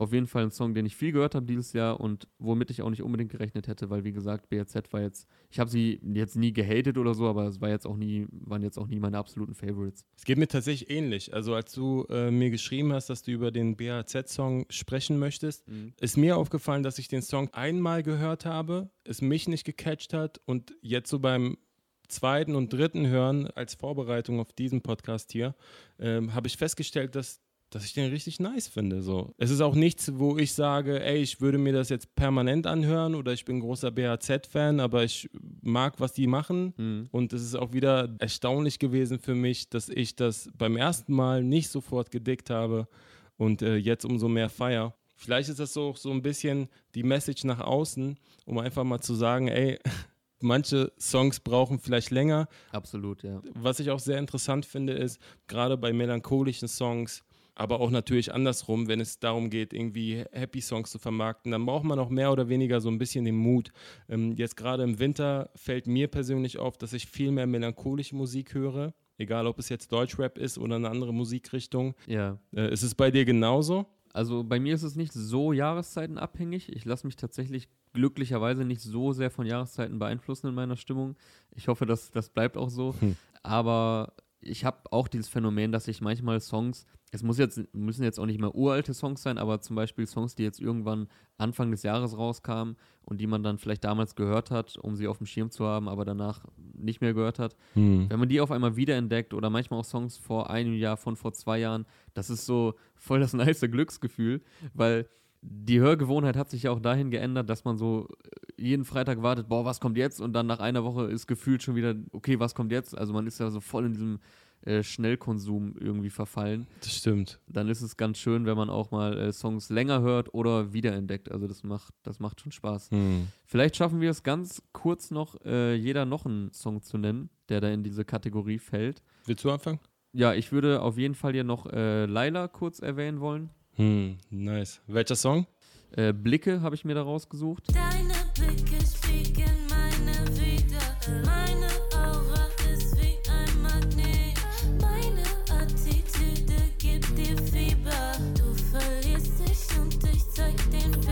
Laila generell hat mir dies Jahr äh, sehr gut gefallen, sehr abwechslungsreiche Künstlerin, Hm. die kann rappen, die kann Gesang, die hat eine smooth Stimme, die kann R&B und obwohl es so abwechslungsreich ist im Sound, wirkt es nicht chaotisch, Hm. sondern es wirkt alles trotzdem organisch und dass sie da wirklich Freude dran hat und generell äh, bei ihr und auch ihrem Künstlerkollektiv Family Tree, die machen super Arbeit. Da merkt man, dass es halt Qualität, die über Quantität geht. Die liefern auch immer sehr nice Videos ab. Und das visuelle Paket stimmt da auch. Super Videos, viel Wert auf Ästhetik, die da gelegt wird. Und ja, Blicke jetzt im Speziellen auf jeden Fall ein Track, der gute Laune macht, der auch sehr gut im Club oder so beim Vortrinken käme, was jetzt dieses Jahr natürlich rar gesät war, aber äh, das wird auch nächstes Jahr noch äh, möglich sein, den dabei zu hören. Der ist auf jeden Fall zeitlos, produziert von Cass on the Beat. Schönes Video dazu auch von Barney Clark und den Stem Studios. Hm. Das wollte ich hier auf jeden Fall auch noch erwähnt haben. Laila mit Blicke. Ich habe auch einen Song, ähm, der auch sehr überraschend für mich war, und zwar von Bozza mit dem Titel Schon wieder, produziert von Judy. Mhm. Und ich hatte Bozza im Vorfeld eigentlich eher so als Flex-Rapper eingeschätzt. Einer, der sehr selbstbewusst Dominanz ausstrahlen will in seinen Songs. Ich persönlich bin kein Fan von dieser Art von, ich würde es fast Oberflächlichkeit nennen. Aber bei dem Song schon wieder habe ich halt gemerkt, dass es mehr ist als diese Oberflächlichkeit, dass er dass er sehr melancholisch verträumt klingt auf einer Seite, aber auf der anderen Seite inhaltlich sehr ehrlich, reflektiert ist, sich sogar von der verletzlichen Seite zeigt und im, im Pathos über sich und sein, sein Umfeld spricht, mit so Zeilen wie Meine Gegend sieht so aus, als hätte der Schöpfer uns vergessen, die dann auch sehr lyrisch äh, geschrieben sind. Wir köpfen Flaschen Wodka Natzen öfter als wir essen. Meine Gegend sieht so aus, als hätte der Schöpfer uns vergessen. Meine ganze Kindheit, Digga, möchte ich gern vergessen. Wo ich herkomme, dienen kleinen Kindern Löffel nicht zum Essen. Schon wieder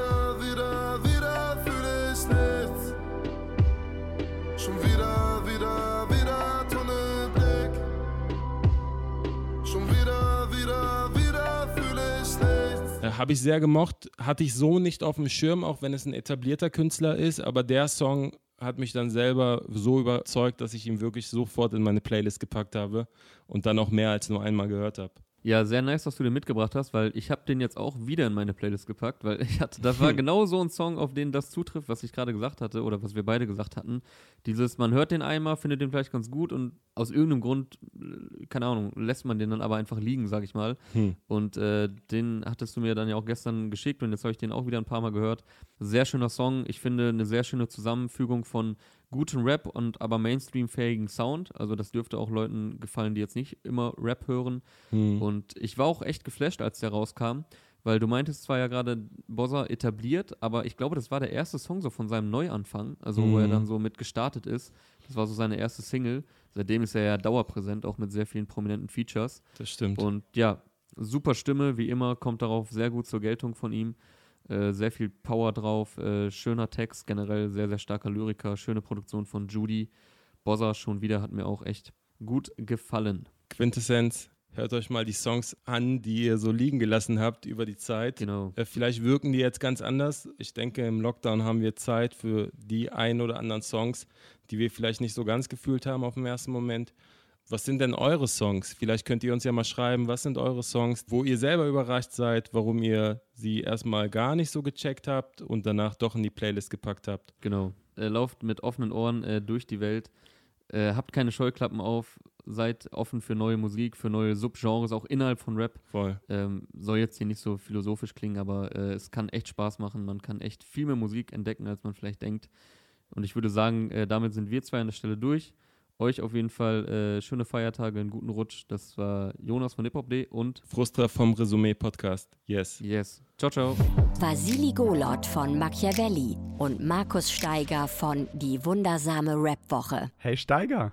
Hey Vasili, das ist ja schön, dass wir beide ausgelost wurden. Also ich glaube da ja nicht dran, dass wir ausgelost wurden, sondern haben dunkle Mächte, haben bestimmt ihre Hände mit im Spiel gehabt, dass wir beide jetzt miteinander sprechen. Ich glaube auch, als ich diese Kombination gesehen habe, dachte ich, das, das kann kein Zufall sein. Da muss irgendjemand irgendwo weiter oben, jemand, den wir gar nicht kennen, der ganz viel Macht hat, muss das irgendwie beschlossen haben. Ja gut, aber Vasili, du bist ja Macher des Machiavelli-Podcasts und auch verantwortlich für diesen Mammut-Remix. Dann liegt die Vermutung nahe, dass du und dein äh, Kollege Jan Krawelke da ihre, äh, ihre Netzwerke haben spielen lassen und wie Marionettenspieler so quasi die anderen miteinander kombiniert habt. Ist das nicht so? Da, da schätzt du uns zu hoch ein. Wir sind ja auch nur kleine Schachfiguren auf einem riesigen, riesigen Schachbrett der Verschwörer. Ähm, aber da sind wir auch schon mitten im Thema Steiger. Ich, ich wollte mit einem Beispiel einsteigen, was mir jetzt gerade ganz frisch begegnet ist. Ähm, ich mache ja nicht nur diesen Machiavelli-Podcast, sondern berichte für das ARD-Studio London hier aus Großbritannien.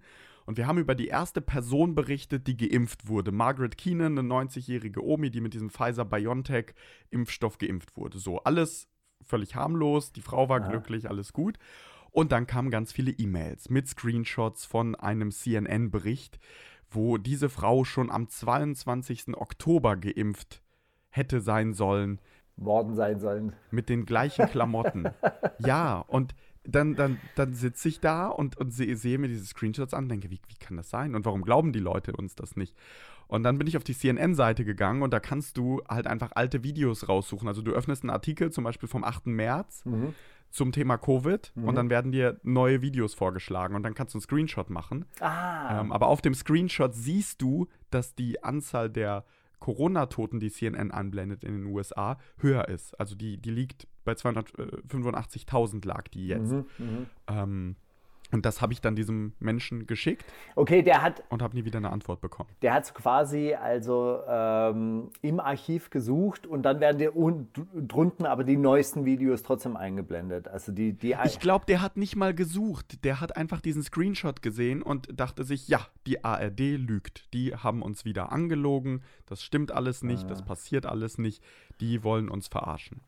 Ja, also wir hatten als Thema ja zugelost bekommen von, oder haben wir uns auch selber ausgesucht, äh, Verschwörungsideologien, Verschwörungsmythen und ähm, auch ein bisschen mit Rap-Bezug, oder? Also Auf jeden Fall, auf jeden Fall. Ich habe mir, hab mir sagen lassen von denen da oben, dass du neulich eine Situation hattest, wo du mitten auf der Straße in einen, einen Verschwörungsdenker reingelaufen bist. Ist das richtig? Ah, ich habe Ken Jebsen getroffen. Naja, gut. Also, Ken, Ken Jebsen, das Problem mit Ken Jebsen ist ja eigentlich wirklich, dass er zu 80 Prozent ja irgendwie äh, irgendwelche, äh, irgendwelche Sachen richtig benennt, die es ja auch gibt. Also ich muss auf der anderen Seite sagen, jetzt mal äh, auch eine Lanze brechen natürlich für alle Verschwörungstheoretiker. Es gibt natürlich äh, Verbindungen, es gibt meiner äh, oder, oder es gibt halt neben, natürlich auch äh, Akteure der Politik, die miteinander kommunizieren. Ja, und äh, es ist ein äh, großes Dunkelfeld in der äh, internationalen Soziologie. In der amerikanischen Soziologie ist es ein bisschen besser ausgeprägt. Dieses äh, Feld der Soziologie nennt man Power Structure Analysis oder äh, wie, wie, spricht man das auf Englisch aus, wenn man Analyse auf Englisch aus? Analysis. Analysis. Analysis. Analysis. genau. Und dieses äh, Feld ist in der internationalen Soziologie so ein bisschen unterbelichtet. Ja? Also welche Akteure im internationalen Geschäftsleben, im internationalen Business haben miteinander oder kooperieren miteinander? Ähm, wie ist der Reichtum verteilt und äh, wie, ist, äh, wie wirkt sich dieser Reichtum tatsächlich auf politische Macht aus? Ja?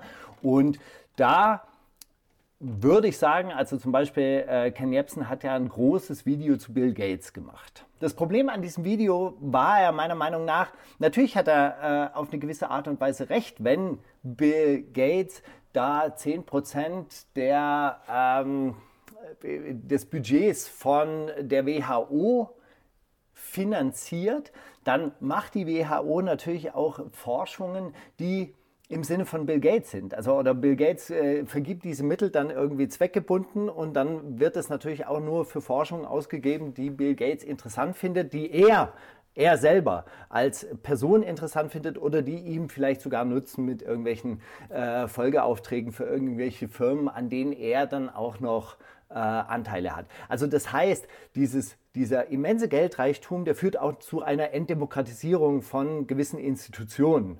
Ja, weil wer finanziert, wer eine Forschung finanziert, wer irgendwelche Institute finanziert, als Philanthrop, also als, als Menschenfreund, der bestimmt natürlich auch zu einem gewissen Grad deren Ausrichtung. Zu einem gewissen Grad, aber wenn du ein richtiger Philanthrop genau. bist, dann unterstützt du diese Organisation ja. Und der große, der große Unterschied ist auch, ich finde dieses Zweifeln und das Hinterfragen ähm, völlig richtig. Das ist ja auch der Job, den ich mache als Journalist. Das ist äh, das, was wir alle machen. Das ist das, was die Menschheit irgendwie auch auszeichnet.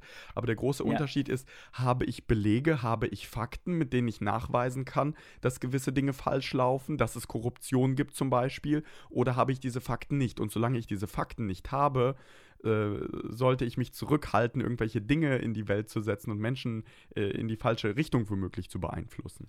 Ja, vor allem, wenn es dann auch noch so ganz grundlegende Fakten sind, wie dass er halt sagt, irgendwie zu 80 Prozent sei die WHO dann äh, von Bill Gates finanziert oder die sei dann vollkommen unter der Kontrolle.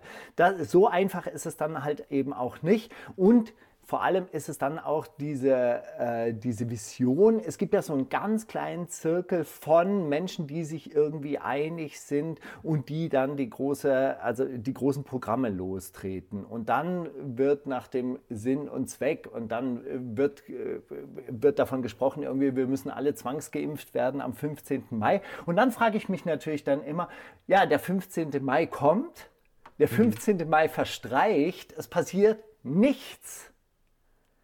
Wie rechtfertigt man das dann? Gar nicht. Man sucht sich dann den nächsten Termin. Man sucht sich den nächsten Termin, geht da drauf. Und das, das Absurde ist ja, das gab es, das gab es schon immer. Ja, da habe ich neulich was Interessantes äh, gelesen darüber, wer so anfällig auch ist für solche äh, Verschwörungsideologien. Und zwar sind es in der Regel Menschen, die ansonsten sehr, sehr unpolitisch sind. Und dann stolpern die über ein Ereignis, wo worüber sie sich tatsächlich auch wirklich empören. Und das ist etwas, was uns vielleicht, also uns äh, beiden jetzt als Journalisten tatsächlich auch manchmal so ein bisschen abgeht, wo man sagt, man stolpert da über so eine Krise und dann denken denken wir uns oder denke ich mir dann so, ja, so ist das halt in dieser Welt, so ist das im Kapitalismus. Und dann gibt es andere Leute, die stolpern darüber und sagen, ey, aber das ist doch ein Skandal. Die sind doch so richtig aufgebracht. Und wenn diese Leute nicht geschult sind, irgendwie das einigermaßen politisch einzuordnen, dann finden die einfach nur noch einen Beleg dafür, einen Beleg dafür, einen Beleg dafür, einen Beleg dafür. Und dann, und das ist ja auch ein Phänomen, was man bei diesen Leuten beobachten kann, dann würfeln die alles was sie an Informationen reingespült bekommen, durcheinander oder setzen das dann zu einem stimmigen Bild zusammen. Und dann ist es auch egal, aus welcher Quelle das kommt. Und wenn die Quelle. Ist Sido so einer? Das weiß ich nicht, aber ich glaube jetzt halt ganz, ganz ernsthaft, dass ganz viele aus dieser Rap-Community relativ wenig politische Bildung mitbringen. Also diese, diese Fähigkeit, News einzuordnen, die auch auf ihre Quelle zu überprüfen und, äh, und, und, und diese quasi auch plural irgendwie zusammenzusetzen, das geht vielen Leuten ab. Also ich meine, das ist ja auch ein menschliches Bedürfnis. Ich suche ja mir meine News vielleicht auch aus einer gewissen Bubble raus und setze die so zusammen, dass es für mich stimmig, stimmig ist. Und ich meine, ich versuche mich natürlich dann immer auch noch mit anderen Argumenten auseinanderzusetzen und dafür dann irgendwie Gegenargumente zu finden.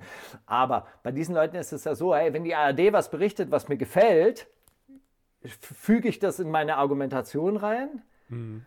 Und wenn es auf PI News ist, genauso. Wenn die ARD was, was berichtet, was mir nicht gefällt, dann, sind's Lü dann ist es Lügenpresse. Dann sind die Mainstream-Medien, die, die einfach äh, Zeug über mich verbreiten. Ja. Ich, ich, ich finde, ein Punkt oder ein Punkt ist für mich sehr zentral.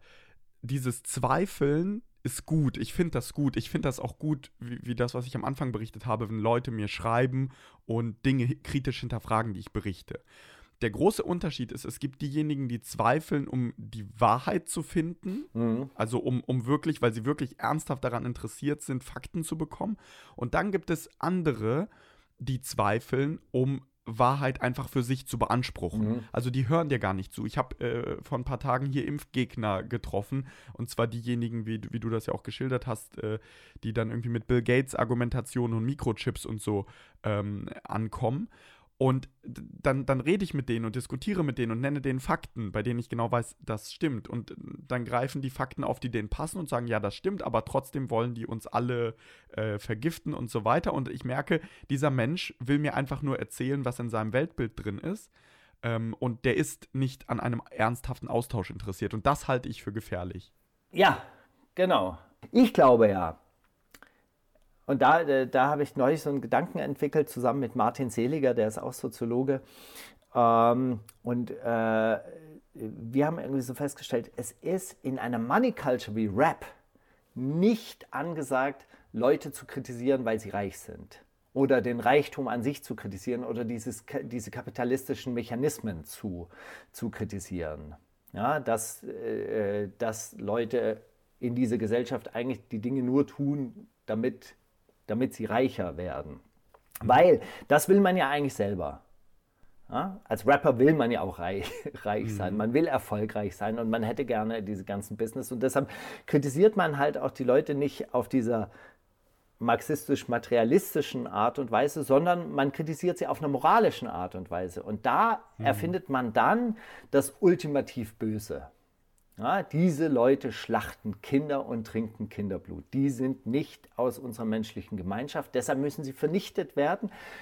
Aber nicht, um Eliten insgesamt abzuschaffen, sondern um Eliten auszutauschen gegen bessere, reinere, moralischere Eliten.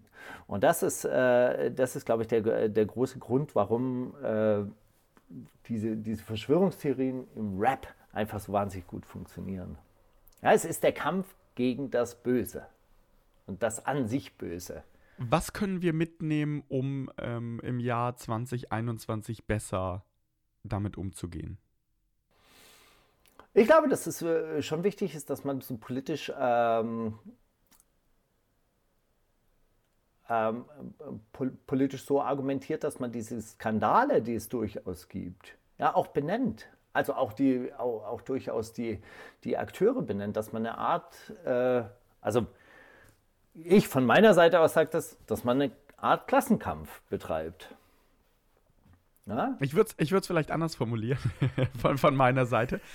Ich würde sagen, dass einmal die Politik in der Verantwortung ist, Dinge auch klarer und besser zu erklären und politische Schritte, gerade wie in so einer ähm, Pandemie, besser zu erklären. Ähm, und dann ist aber jeder Einzelne und jede Einzelne von uns gefordert, wenn wir mit solchen Menschen am Tisch sitzen, dann nicht einfach weglächeln und denken, ja, der komische Onkel, der äh, ist halt so, sondern dann einfach mit Fragen, wie du das ja äh, vorgeschlagen hast, oder auch mit Argumenten gegenhalten und argumentieren und ähm, streiten. Und zwar nicht streiten, um sich zu beleidigen, sondern äh, auf Augenhöhe streiten. Ich glaube, das, das ist wichtig und das macht unsere Gesellschaft am Ende besser. Ich bin immer für Dialog, du weißt das. Ich bin Sozialarbeiter. Voll. Danke für diesen Dialogsteiger. Jan Wehn von All Good und Nelleke Schmidt von Auf Gästeliste. Hallo zusammen, mein Name ist Jan Wehn. Und mein Name ist Nelle. Und wir beiden reden heute darüber, wie sich unser Musikkonsum in diesem Corona-Jahr 2020 eigentlich vielleicht verändert hat oder auch nicht. Oder auch nicht, genau. Fangen wir direkt an. Hat er sich bei dir verändert? Was sagst du erstmal aus dem Bauchgefühl?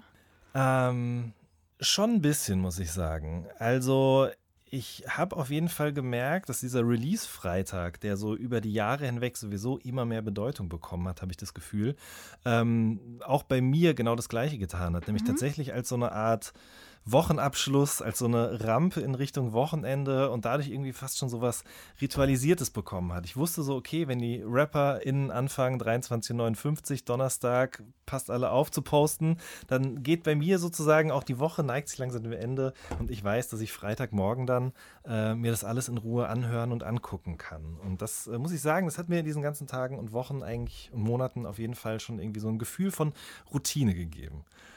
Ja, das, ich finde auch, dass es total routiniert ist, weil in meinem Fall, also bei mir dieses ganze äh, Pandemie-Zeug halt verursacht vor allen Dingen, dass ich wenig bis nichts zu tun hatte, phasenweise. Mhm. Und für mich war der Release-Freitag immer so ein bisschen so ein Wochenhighlight, weil ich wusste, da gibt es Aufregung um irgendwas. Ob das jetzt im positiven Sinne ist, weil irgendwas total Großartiges rausgekommen ist oder ob es irgendeinen Skandal gibt und irgendwer hat was gedroppt, wo dann wieder geredet wird, ob das Cancel wert ist oder nicht. Aber es passiert immer irgendwas. Es gibt keinen Release-Freitag, wo nicht irgendwas rauskommt, was irgendeiner erhöhten Aufmerksamkeit bedarf. Und wenn sonst in der Woche nicht so viel los ist, dann fand ich das schon immer relativ motivierend zu wissen, okay, aber morgen ist wieder Freitag und da können wir wieder auf Twitter uns alle fürchterlich gemeinsam über Rapper XY aufregen oder so. das, das hat mir schon, schon Motivation gegeben, das ein oder andere Mal. Doch schon. Voll, auf jeden Fall. Aber wenn, wenn wir jetzt weggehen sozusagen von den, von den Dummheiten, die mitunter gemacht werden können, hin zu dem, was dann da wirklich in, in, äh, erschienen ist, ähm, würdest du sagen, hast du dann eher Songs oder eher Alben gehört? Ähm, ich habe glaube ich, tatsächlich im größten Teil Songs gehört, mhm. weil ich auch aber durch dieses äh, routineartige, okay, Freitag 0 Uhr, jetzt wird Release-Radar durchgeguckt. Ich habe mir halt viel mehr angehört von mhm. Künstlern und Künstlerinnen, die ich mir vorher niemals angehört hätte. Das hat bei mir aber im Umkehrschluss dafür gesorgt, dass ich auch deutlich mehr nicht gut fand, weil wenn du einfach mehr hörst ne, und du hast mehr Vergleich zu Sachen, mhm. die du gut findest, dann spezialisiert sich ja schon sowas heraus. Was findest du eigentlich gut und was ist dir egal? Und das hat für mich ein bisschen zur Folge gehabt bei diesen ganzen Singles, dass ich viel kritischer geworden bin und es gibt viel weniger Singles dieses Jahr, die ich gut finde, als in Jahren zuvor. Und ich glaube nicht, dass es an der Musik liegt, sondern einfach an dem Pensum, das ich konsumiert habe. Voll. Mir ist es auch aufgefallen, ich dachte eigentlich immer, ich hätte da selbst einen großen Vollständigkeitsanspruch, aber es gibt da so ein paar Helfer, die ich im Hintergrund hatte. Einmal das MC-Forum auf jeden Fall, Shoutout mhm. an der Stelle. Da gibt es eben auch immer viele Leute, die darauf achten, dass alle Videos auch wirklich um kurz nach 0 Uhr hochgeladen werden oder jeweils ein Thread eröffnet wird. Dann August Bembel hat ja eben diese Bewertung zum Beispiel auf Twitter auch, Shoutout. Da habe ich dann manchmal gemerkt, so im Nachhinein, okay, krass, ja. irgendwie, keine Ahnung, 20 Prozent von den Songs habe ich noch nie was von gehört. Und das hat aber auch mein Horizont dann eben noch so ein bisschen so. erweitert. Und klar, da gibt es auf jeden Fall manche Sachen, die man vielleicht nie entdeckt hätte, die aber nice sind und dann wiederum andere, die einfach auch extrem schrecklich sind, bei denen es vielleicht sogar ganz gut war, dass man sie vorher nicht gehört hat. Hast du denn irgendwas, wo du jetzt hervorheben kannst, dass du sagst, okay, das hast du vielleicht vorher nicht gehört, das hast du jetzt aber dadurch entdeckt, was dir auch positiv hängen geblieben ist, wo du schon dankbar für bist, dass du das jetzt entdeckt hast, oder? Oh, tatsächlich gar nicht so sehr. Aber also wenn du mich jetzt so fragst, ich habe auf jeden Fall viel entdeckt über TikTok und über Fortnite. Also ich Echt? habe sehr viel Fortnite gespielt Krass. dieses Jahr. Und ähm, tatsächlich ist es so, wenn du da ins Auto steigst oder eben auf TikTok zum Beispiel dich auch durchscrollst, so, da kommen ja extrem viele Songs. Die Ja. sind dann natürlich nicht mehr unbekannt an dem, in dem Moment, in dem, die, in dem die auf TikTok sozusagen die Runde machen. Ja, Aber da habe ich wirklich viel Musik drüber entdeckt, über diese Plattform, sage ich jetzt mal. Mhm. Was ich auf jeden Fall aber entdeckt habe, sind äh, Corona-Punchlines oder so äh, Corona-Songs. Und da muss ich ganz ehrlich sagen, dass, äh, da bin ich immer ein bisschen zusammengezuckt. Ich weiß gar nicht genau warum. Ich glaube, ich habe fünfmal irgendwo gelesen, okay, das ist, das kann man nicht machen, das ist irgendwie, das fühlt sich nicht gut an. Ähm, ich glaube, dass die auch irgendwie ab einem gewissen Punkt sehr schnell outdated sind. Mhm. Ich weiß es nicht genau. Wie fandst du das? Ich fand das vielleicht zwei Wochen lang im März ganz unterhaltsam und irgendwie fand ich es teilweise auch total spannend, wenn, ich habe jetzt leider kein Beispiel, aber wenn Sachen rausgekommen sind, wo dann irgendwie eine Corona-Punchline drin war, die so einen super aktuellen Bezug hatte, weißt du? Also das war irgendein Corona-Ereignis, das erst zwei Tage her war und Mhm. du wusstest irgendwie, okay, wie krass schnell ist dieser Song denn jetzt bitte entstanden? Mhm. Das fand ich in dem Sinne ziemlich interessant, aber ich war sehr, sehr schnell gelangweilt davon tatsächlich, weil ich wollte mich in Musik auch nicht mit dieser Pandemie befassen. Die Mhm. ist überall in meinem Alltag und die schränkt so viel ein und Musik ist so ein bisschen mein emotionales Zufluchtsfeld, um das mal so zu sagen. Und da will ich nicht mit dem konfrontiert werden, was mich sowieso massiv nervt gerade in meinem Alltag. Voll. Bin ich Und komplett deswegen, bei dir. Deswegen, ey, Aber mir ist dann was anderes noch eingefallen. Also das schafft man ja, glaube ich, ganz gut. Ich glaube, wenn man irgendwie längere Zeit Musik hört, weiß man, von welchem seiner Lieblingsrapper oder Rapperin man das nicht zu erwarten hat. Aber ähm, und Musik von Corona-Leugnern höre ich, glaube ich, sowieso generell eher weniger bis gar nicht. Aber es gibt ja auch noch so andere Momente, ist mir dann aufgefallen. Sowohl beim Serienschauen, dass man irgendwie jemanden sieht, der in einen Club geht oder zu einem Konzert oder auch jemanden, der in seiner Musik davon redet, dass er zum Beispiel einfach live richtig krass ist oder im Club irgendwie Flaschen kauft oder so. Und da Ja. kickt bei mir direkt auch so ein Ding rein, fuck, das kannst du doch gerade überhaupt nicht machen. Also da, da merkt man sozusagen, wie man auch Dinge lernt aus Ja. den Medien oder aus den News und die man dann direkt sozusagen auch auf seinen Musikkonsum überträgt, obwohl er in, eigentlich gar nichts mit Corona zu tun hatte. Hm. Das hat bei mir aber auch tatsächlich, was du gerade sagst, voll dafür gesorgt, dass irgendwie genau solche Songs irgendwie, die so, weiß ich nicht, so eine Party-Attitüde haben oder irgendwie so, so Festival-Hits oder so, nenne ich es einfach mal. Mhm. Das konnte ich nicht hören, weil das hat mich total traurig gemacht und runtergezogen irgendwie. Und ich habe dann viel mehr versucht, immer irgendwie mir Musik rauszupicken, die zwar nichts mit Corona zu tun hat, aber die trotzdem für die aktuelle Zeit realistisch ist. Also ich habe zum Beispiel äh, ganz, ganz viel dieses Jahr Odd John gehört. Der hat ganz, ganz viel Musik irgendwie über einfach Selbstliebe und Selbstheilung Mhm. und so gemacht.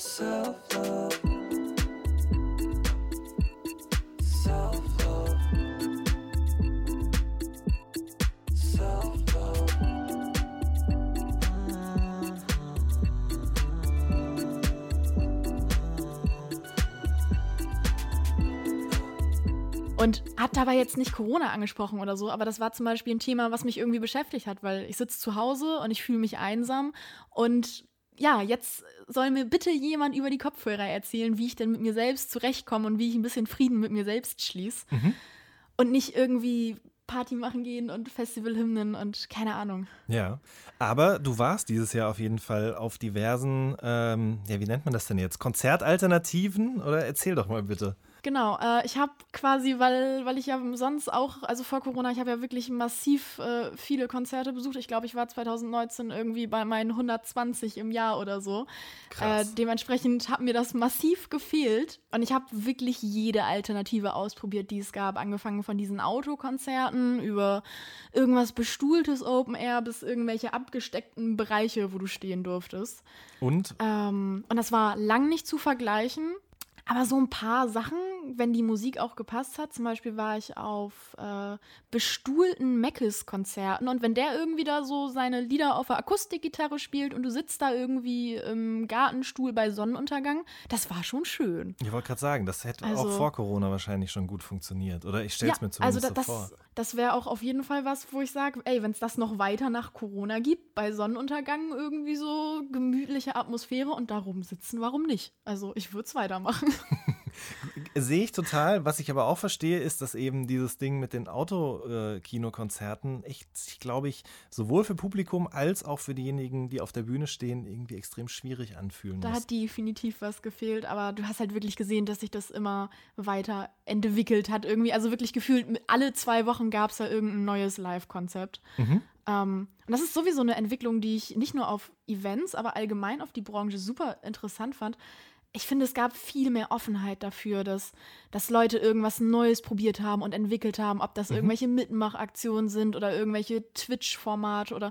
Ich habe das Gefühl, alle waren halt total gewillt, auch wirklich neue Sachen auszuprobieren und das fand ich super schön. Ganz genau, manche Sachen klappen, manche Sachen klappen nicht. Und äh, man probiert einfach aus, aber guckt mal rein, hört zu, empfiehlt es auch weiter. Also für mich persönlich war es eben, was du gerade schon angesprochen hast, total interessant zu sehen, wie Künstler mit anderen Möglichkeiten oder mehr aus diesen Möglichkeiten gemacht haben. Zum Beispiel auf Twitch, keine Ahnung, A zum J.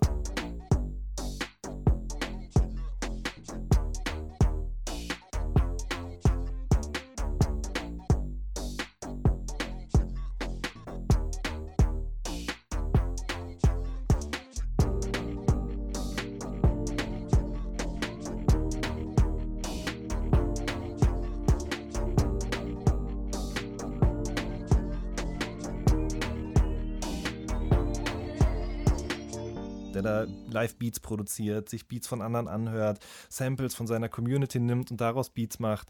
Ähm, keine Ahnung, in Amerika aber genauso. Also Jake One macht es zum Beispiel auch seit Jahren schon, aber dadurch, dass man halt mehr Zeit hat und zu Hause ist, konnte er da halt noch mehr irgendwie über Beats für G-Unit und was nicht alles erzählen. Es gab diese Versus-Battles, die, glaube ich, auch ähm, ganz vielen Leuten das Jahr über geholfen haben, von Swiss Beats und Timbaland. Und ähm, da muss ich wirklich sagen, das gucke ich mir auch nach wie vor sehr, sehr gerne an. Das möchte ich auch, wenn das irgendwann mal vorbei ist, nicht missen. Ja, und nicht missen wollen ist ein gutes Stichwort, weil was ich gegen Ende noch sagen wollte, was ich auch nicht missen möchte nach der Pandemie, ist dieses wahnsinnige Bewusstsein, was sich gerade für die Relevanz der Kulturbranche entwickelt hat. Ich finde Mhm. das so schön, wie sich das dieses Jahr entwickelt hat, dass irgendwie Leute gesagt haben, hey, unterstützt die Clubs und unterstützt die Leute, die dahinter stehen. Ich fand das so Ja. schön, einfach was für ein Bewusstsein sich da entwickelt hat. Da hoffe ich sehr, dass das auch nach der Pandemie noch bestehen bleibt, auf jeden Fall. Das hast du sehr schön gesagt. Ich glaube, dem kann man eigentlich nichts mehr anfügen, Nelle. Ähm, ich danke dir für das sehr schöne Gespräch. Ich danke dir.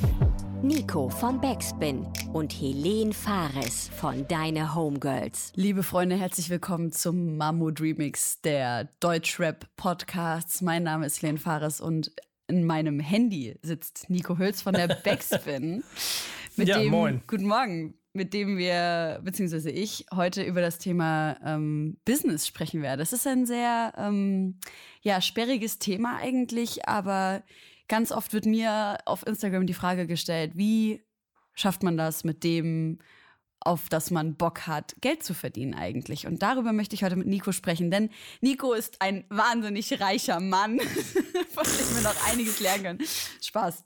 So ein Quatsch. Also, ich weiß es nicht, aber ich denke mal, du bist ähm, einer der ersten, der ähm, ja mit, mit, mit Deutschrap-Journalismus und dem ganzen Drumherum ähm, ja, sich ein, ein Business aufgebaut hat und ich ähm, und natürlich auch in einer ganz anderen Dimension, als ich es jemals getan habe. Deswegen ähm, würde ich da einfach gerne mal ein bisschen mit dir drüber sprechen, wie man das so macht und was du unseren HörerInnen, aber auch mir vielleicht für Tipps mit an die Hand geben kannst. Also das muss man natürlich ein kleines bisschen immer noch relativieren ähm, und da gehören auch noch so ein, zwei Fakten dazu, die ich gleich noch sagen kann.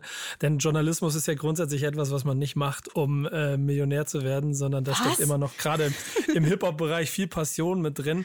Aber, und ich glaube, das ist aber das, was auch am Ende uns, uns ähm, eint, ähm, wenn du den Kram gut machst, den du machst und eine gewisse Expertise hast, dann wirst du damit automatisch auch dein Leben bestreiten können. Das, da bleibe ich auch bis heute nach wie vor bei. Ja, und das ist vielleicht sogar der erste Tipp, den wir euch gemeinsam mit an die Hand geben können, nämlich werdet einfach, also bildet euch richtig gut über das Thema, mit dem ihr euch beschäftigen wollt und was eure Leidenschaft ist, weil ganz oft reicht die Leidenschaft nicht, wenn man einfach nur eine Sache liebt, ohne sich damit richtig intensiv zu beschäftigen.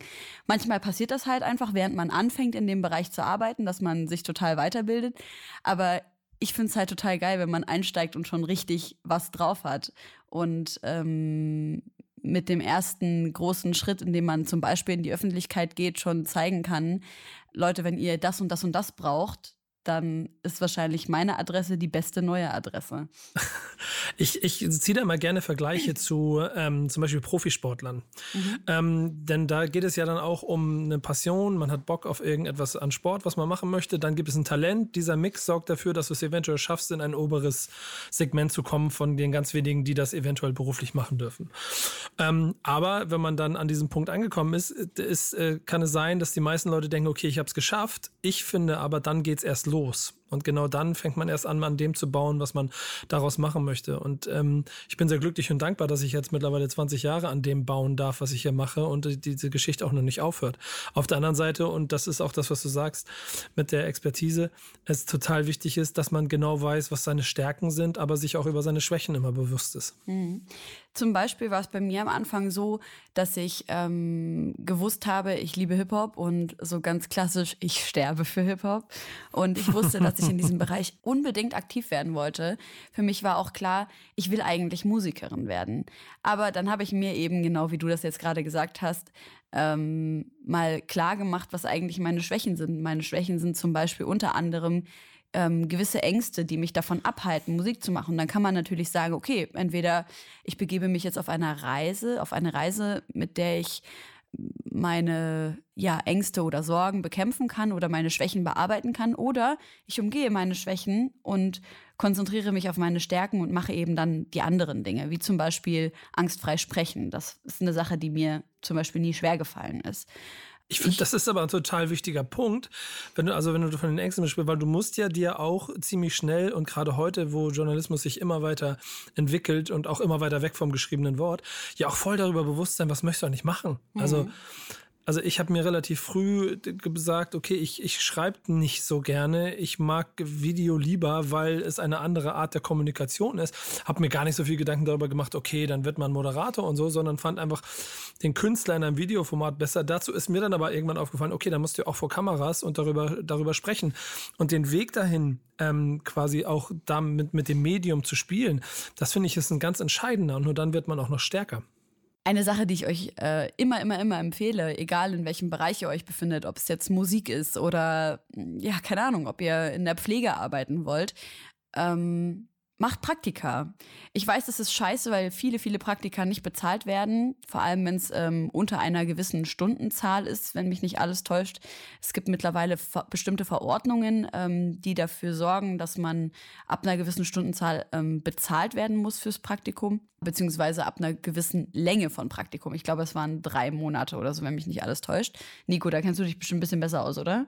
Ja, genau, genau. Es geht um drei Monate Praktika. Es geht um die Frage, ob es ein Pflichtschulpraktikum ist oder ein freiwilliges Praktikum.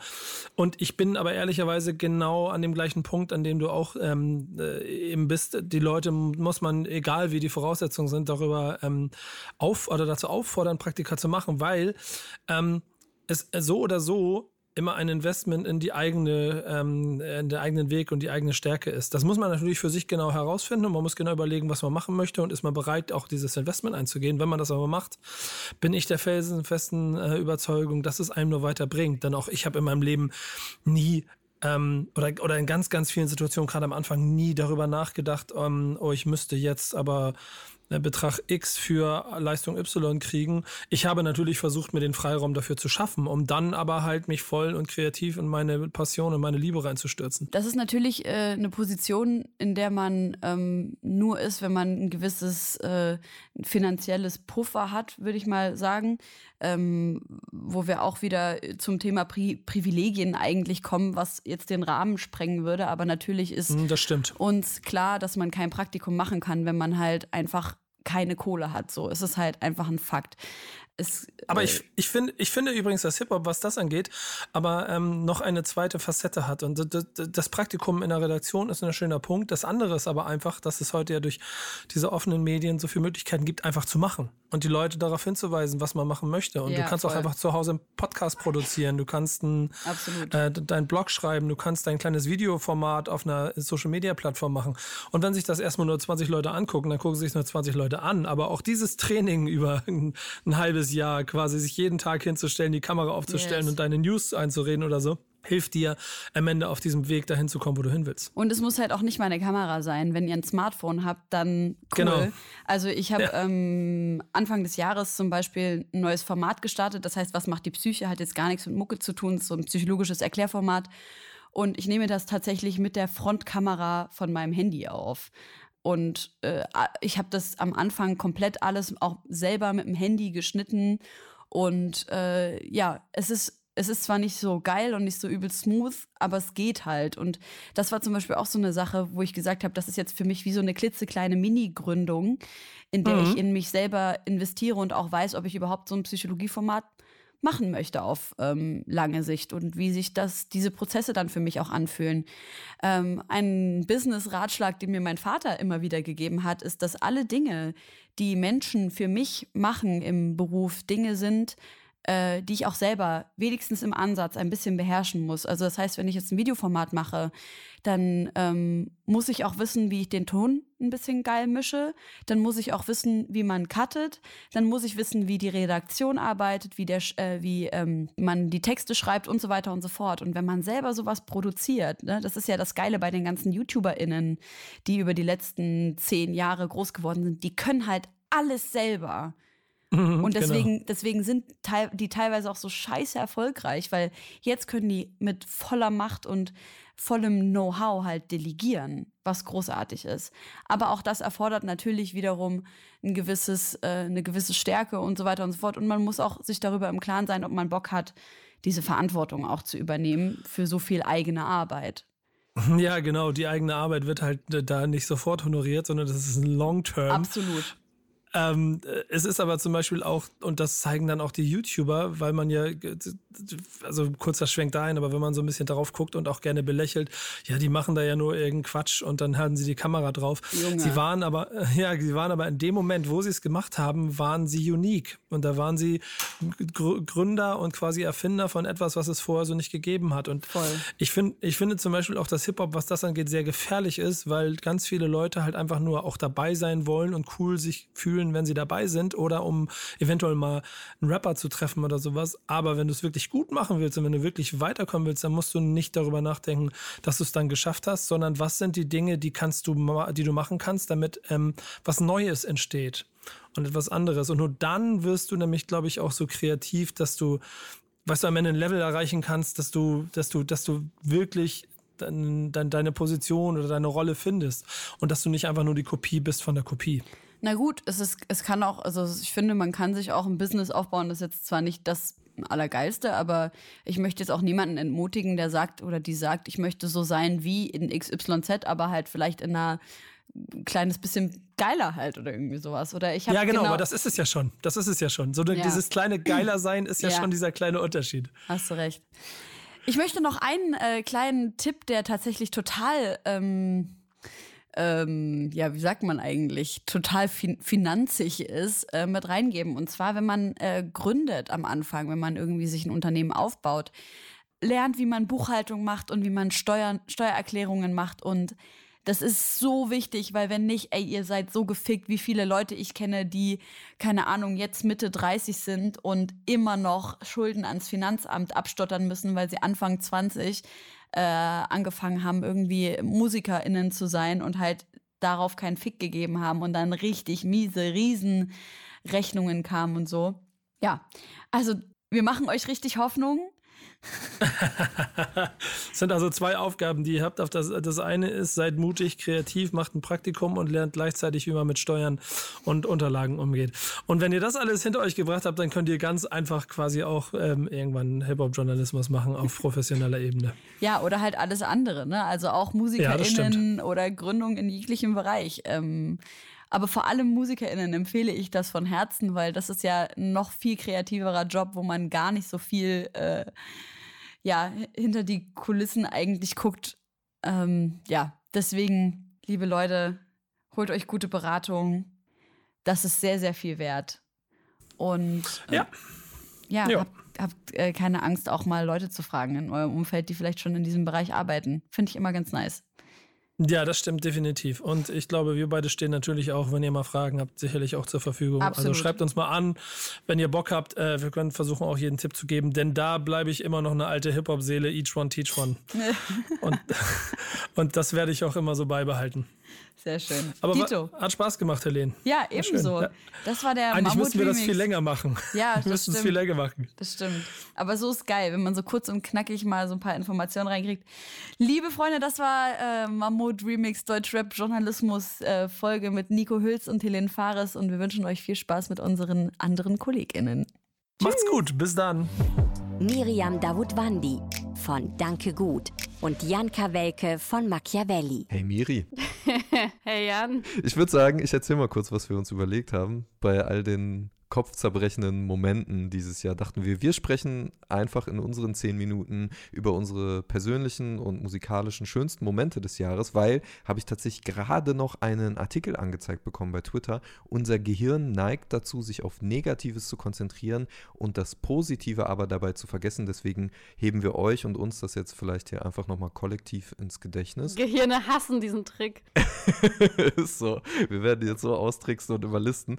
Ein schöner Moment in meinem Jahr hat auf jeden Fall mit dir zu tun, denn, und damit kann ich dich hier Mhm. einmal ganz kurz vorstellen, Musikjournalistin des Jahres geworden, ausgezeichnet für deine fantastische Arbeit beim Reeperbahn Festival mit dem Preis und Du hast einen sehr schönen Artikel geschrieben über Haftbefehl im Spiegel, denn das neue Album kam auch dieses Jahr, haben viele Mhm. f- schon wieder vergessen, kam dieses Jahr raus, was für mich auf jeden Fall auch ein Highlight war. Habe ich da einen positiven Moment bei dir getroffen oder komplett vorbeigezielt? Ja, auf jeden Fall. Aber ich glaube, äh, das Ding mit vielen Alben dieses Jahr war irgendwie so ein bisschen dieses Gefühl von Befreiung. Also ich mag das Haftbefehl-Album total gerne, Mhm. aber ähm, ich glaube, dieses befreiende Gefühl von, oh mein Gott, er hat endlich gedroppt, äh, Mhm. war fast schon besser als das Album an sich. Oh, das klingt jetzt voll abwertend, das, so ist es gar nicht gemeint, aber äh, so, so ging es mir mit ganz, ganz viel Musik dieses Jahr, auch mit Kid Cudi und Mhm. äh, 21 Savage und Oh all ja. den Sachen, die man sonst so mag. Ich glaube, dieses Releasing-Feeling war fast schon krasser als die Alben an sich. Bei Haftbefehl auch die Erleichterung darüber, dass es nicht Schrott geworden ist, wie man es teilweise befürchtet hat. Also ich hatte echt Sorge, weil er sich ja auch sehr wohlstandsmäßig irgendwie entwickelt hatte zwischendurch, eher so der Meme-Papa so ein bisschen war. Und ich hatte Sorge, dass er ja die Härte und den Biss so verloren hat, was ja dann überhaupt nicht der Fall war. Und alleine diese Erleichterung hat dieses Album, glaube ich, schon sehr, sehr, sehr hochgejubelt. Aber ich fand es auch so einfach wahnsinnig stark. Mm, can't relate, aber ich habe immer an äh, Hafti Abi geglaubt, dass das was wird. Ja, gut. Und bei 21 Savage muss ich sagen, ich hatte den vorher gar nicht so geahnt und auf dem Schirm.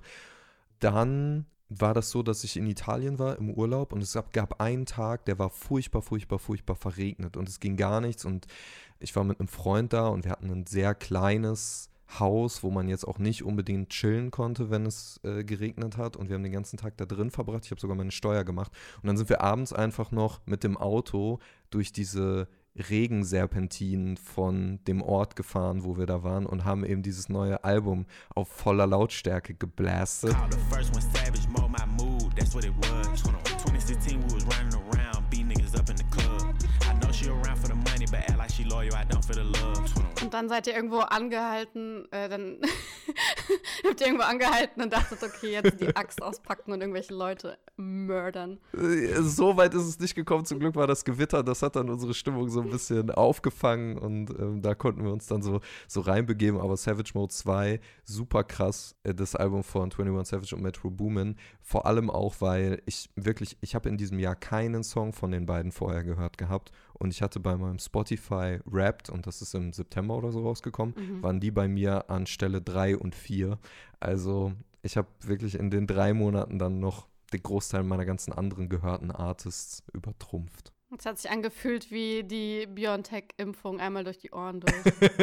genau. Ich habe mich dann unbesiegbar gefühlt eigentlich. Ja. Was hattest du? Was, hast, was hat dir durchs Jahr geholfen?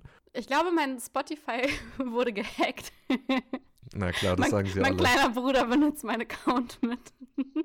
nee, ähm, irgendwas stimmt da wirklich nicht, weil ich habe angeblich auch nur 10.000 Minuten Musik gehört und das ist viel, viel, viel zu wenig. Also irgendwas stimmt da wirklich Ja. nicht. Bei mir ist wirklich most listened auf allen Ebenen ist es halt Lucio geworden, womit ich jetzt auch nicht gerechnet habe. Ist ein bisschen random. Also ich mag Lucio sehr und habe das Album echt Mhm. oft gehört, aber irgendwas stimmt da nicht. Ich glaube, mein Spotify hat erst ab irgendwie August eingesetzt oder so. Wen würdest du denn gefühlt bei dir auf die Eins setzen? Auf jeden Fall Michael Schindler. Oh ja, Crispy habe ich sehr viel gehört dieses Jahr. Ich hab cool auf Deutsch erfunden, darf mich fühlen wie ich will und fühle mich wie Kirschblüten, wenn sie blühen im April.